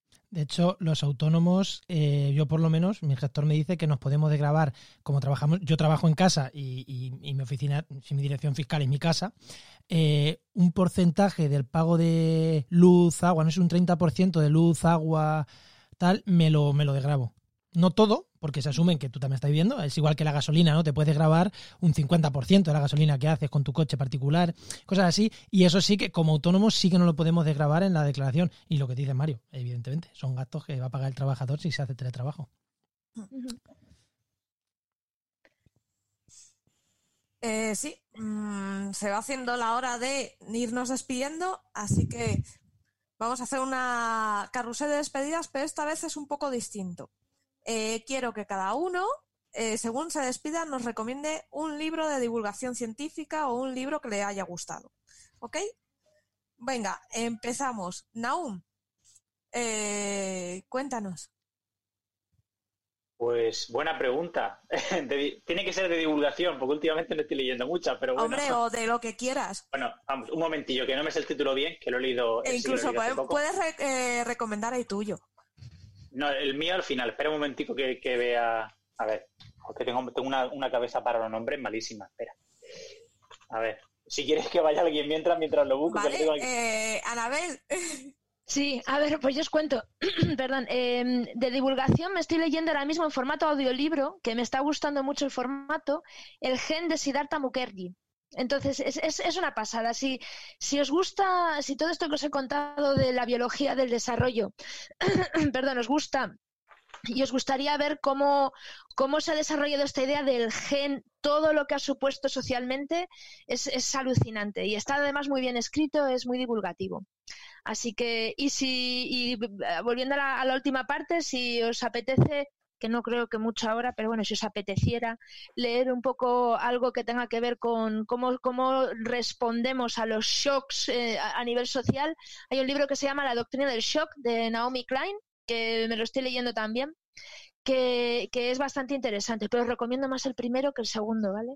El segundo es ya como para emociones fuertes, pero el primero es, un viaje alucinante. Así que de, de verdad es, merece muchísimo la pena. A mí me ha sorprendido para bien. Guay. ¿En aún estás listo?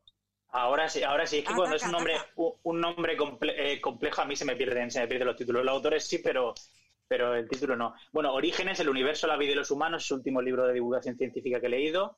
Bueno, es de José María Bermúdez de Castro, Carlos Briones y Alberto Fernández Soto.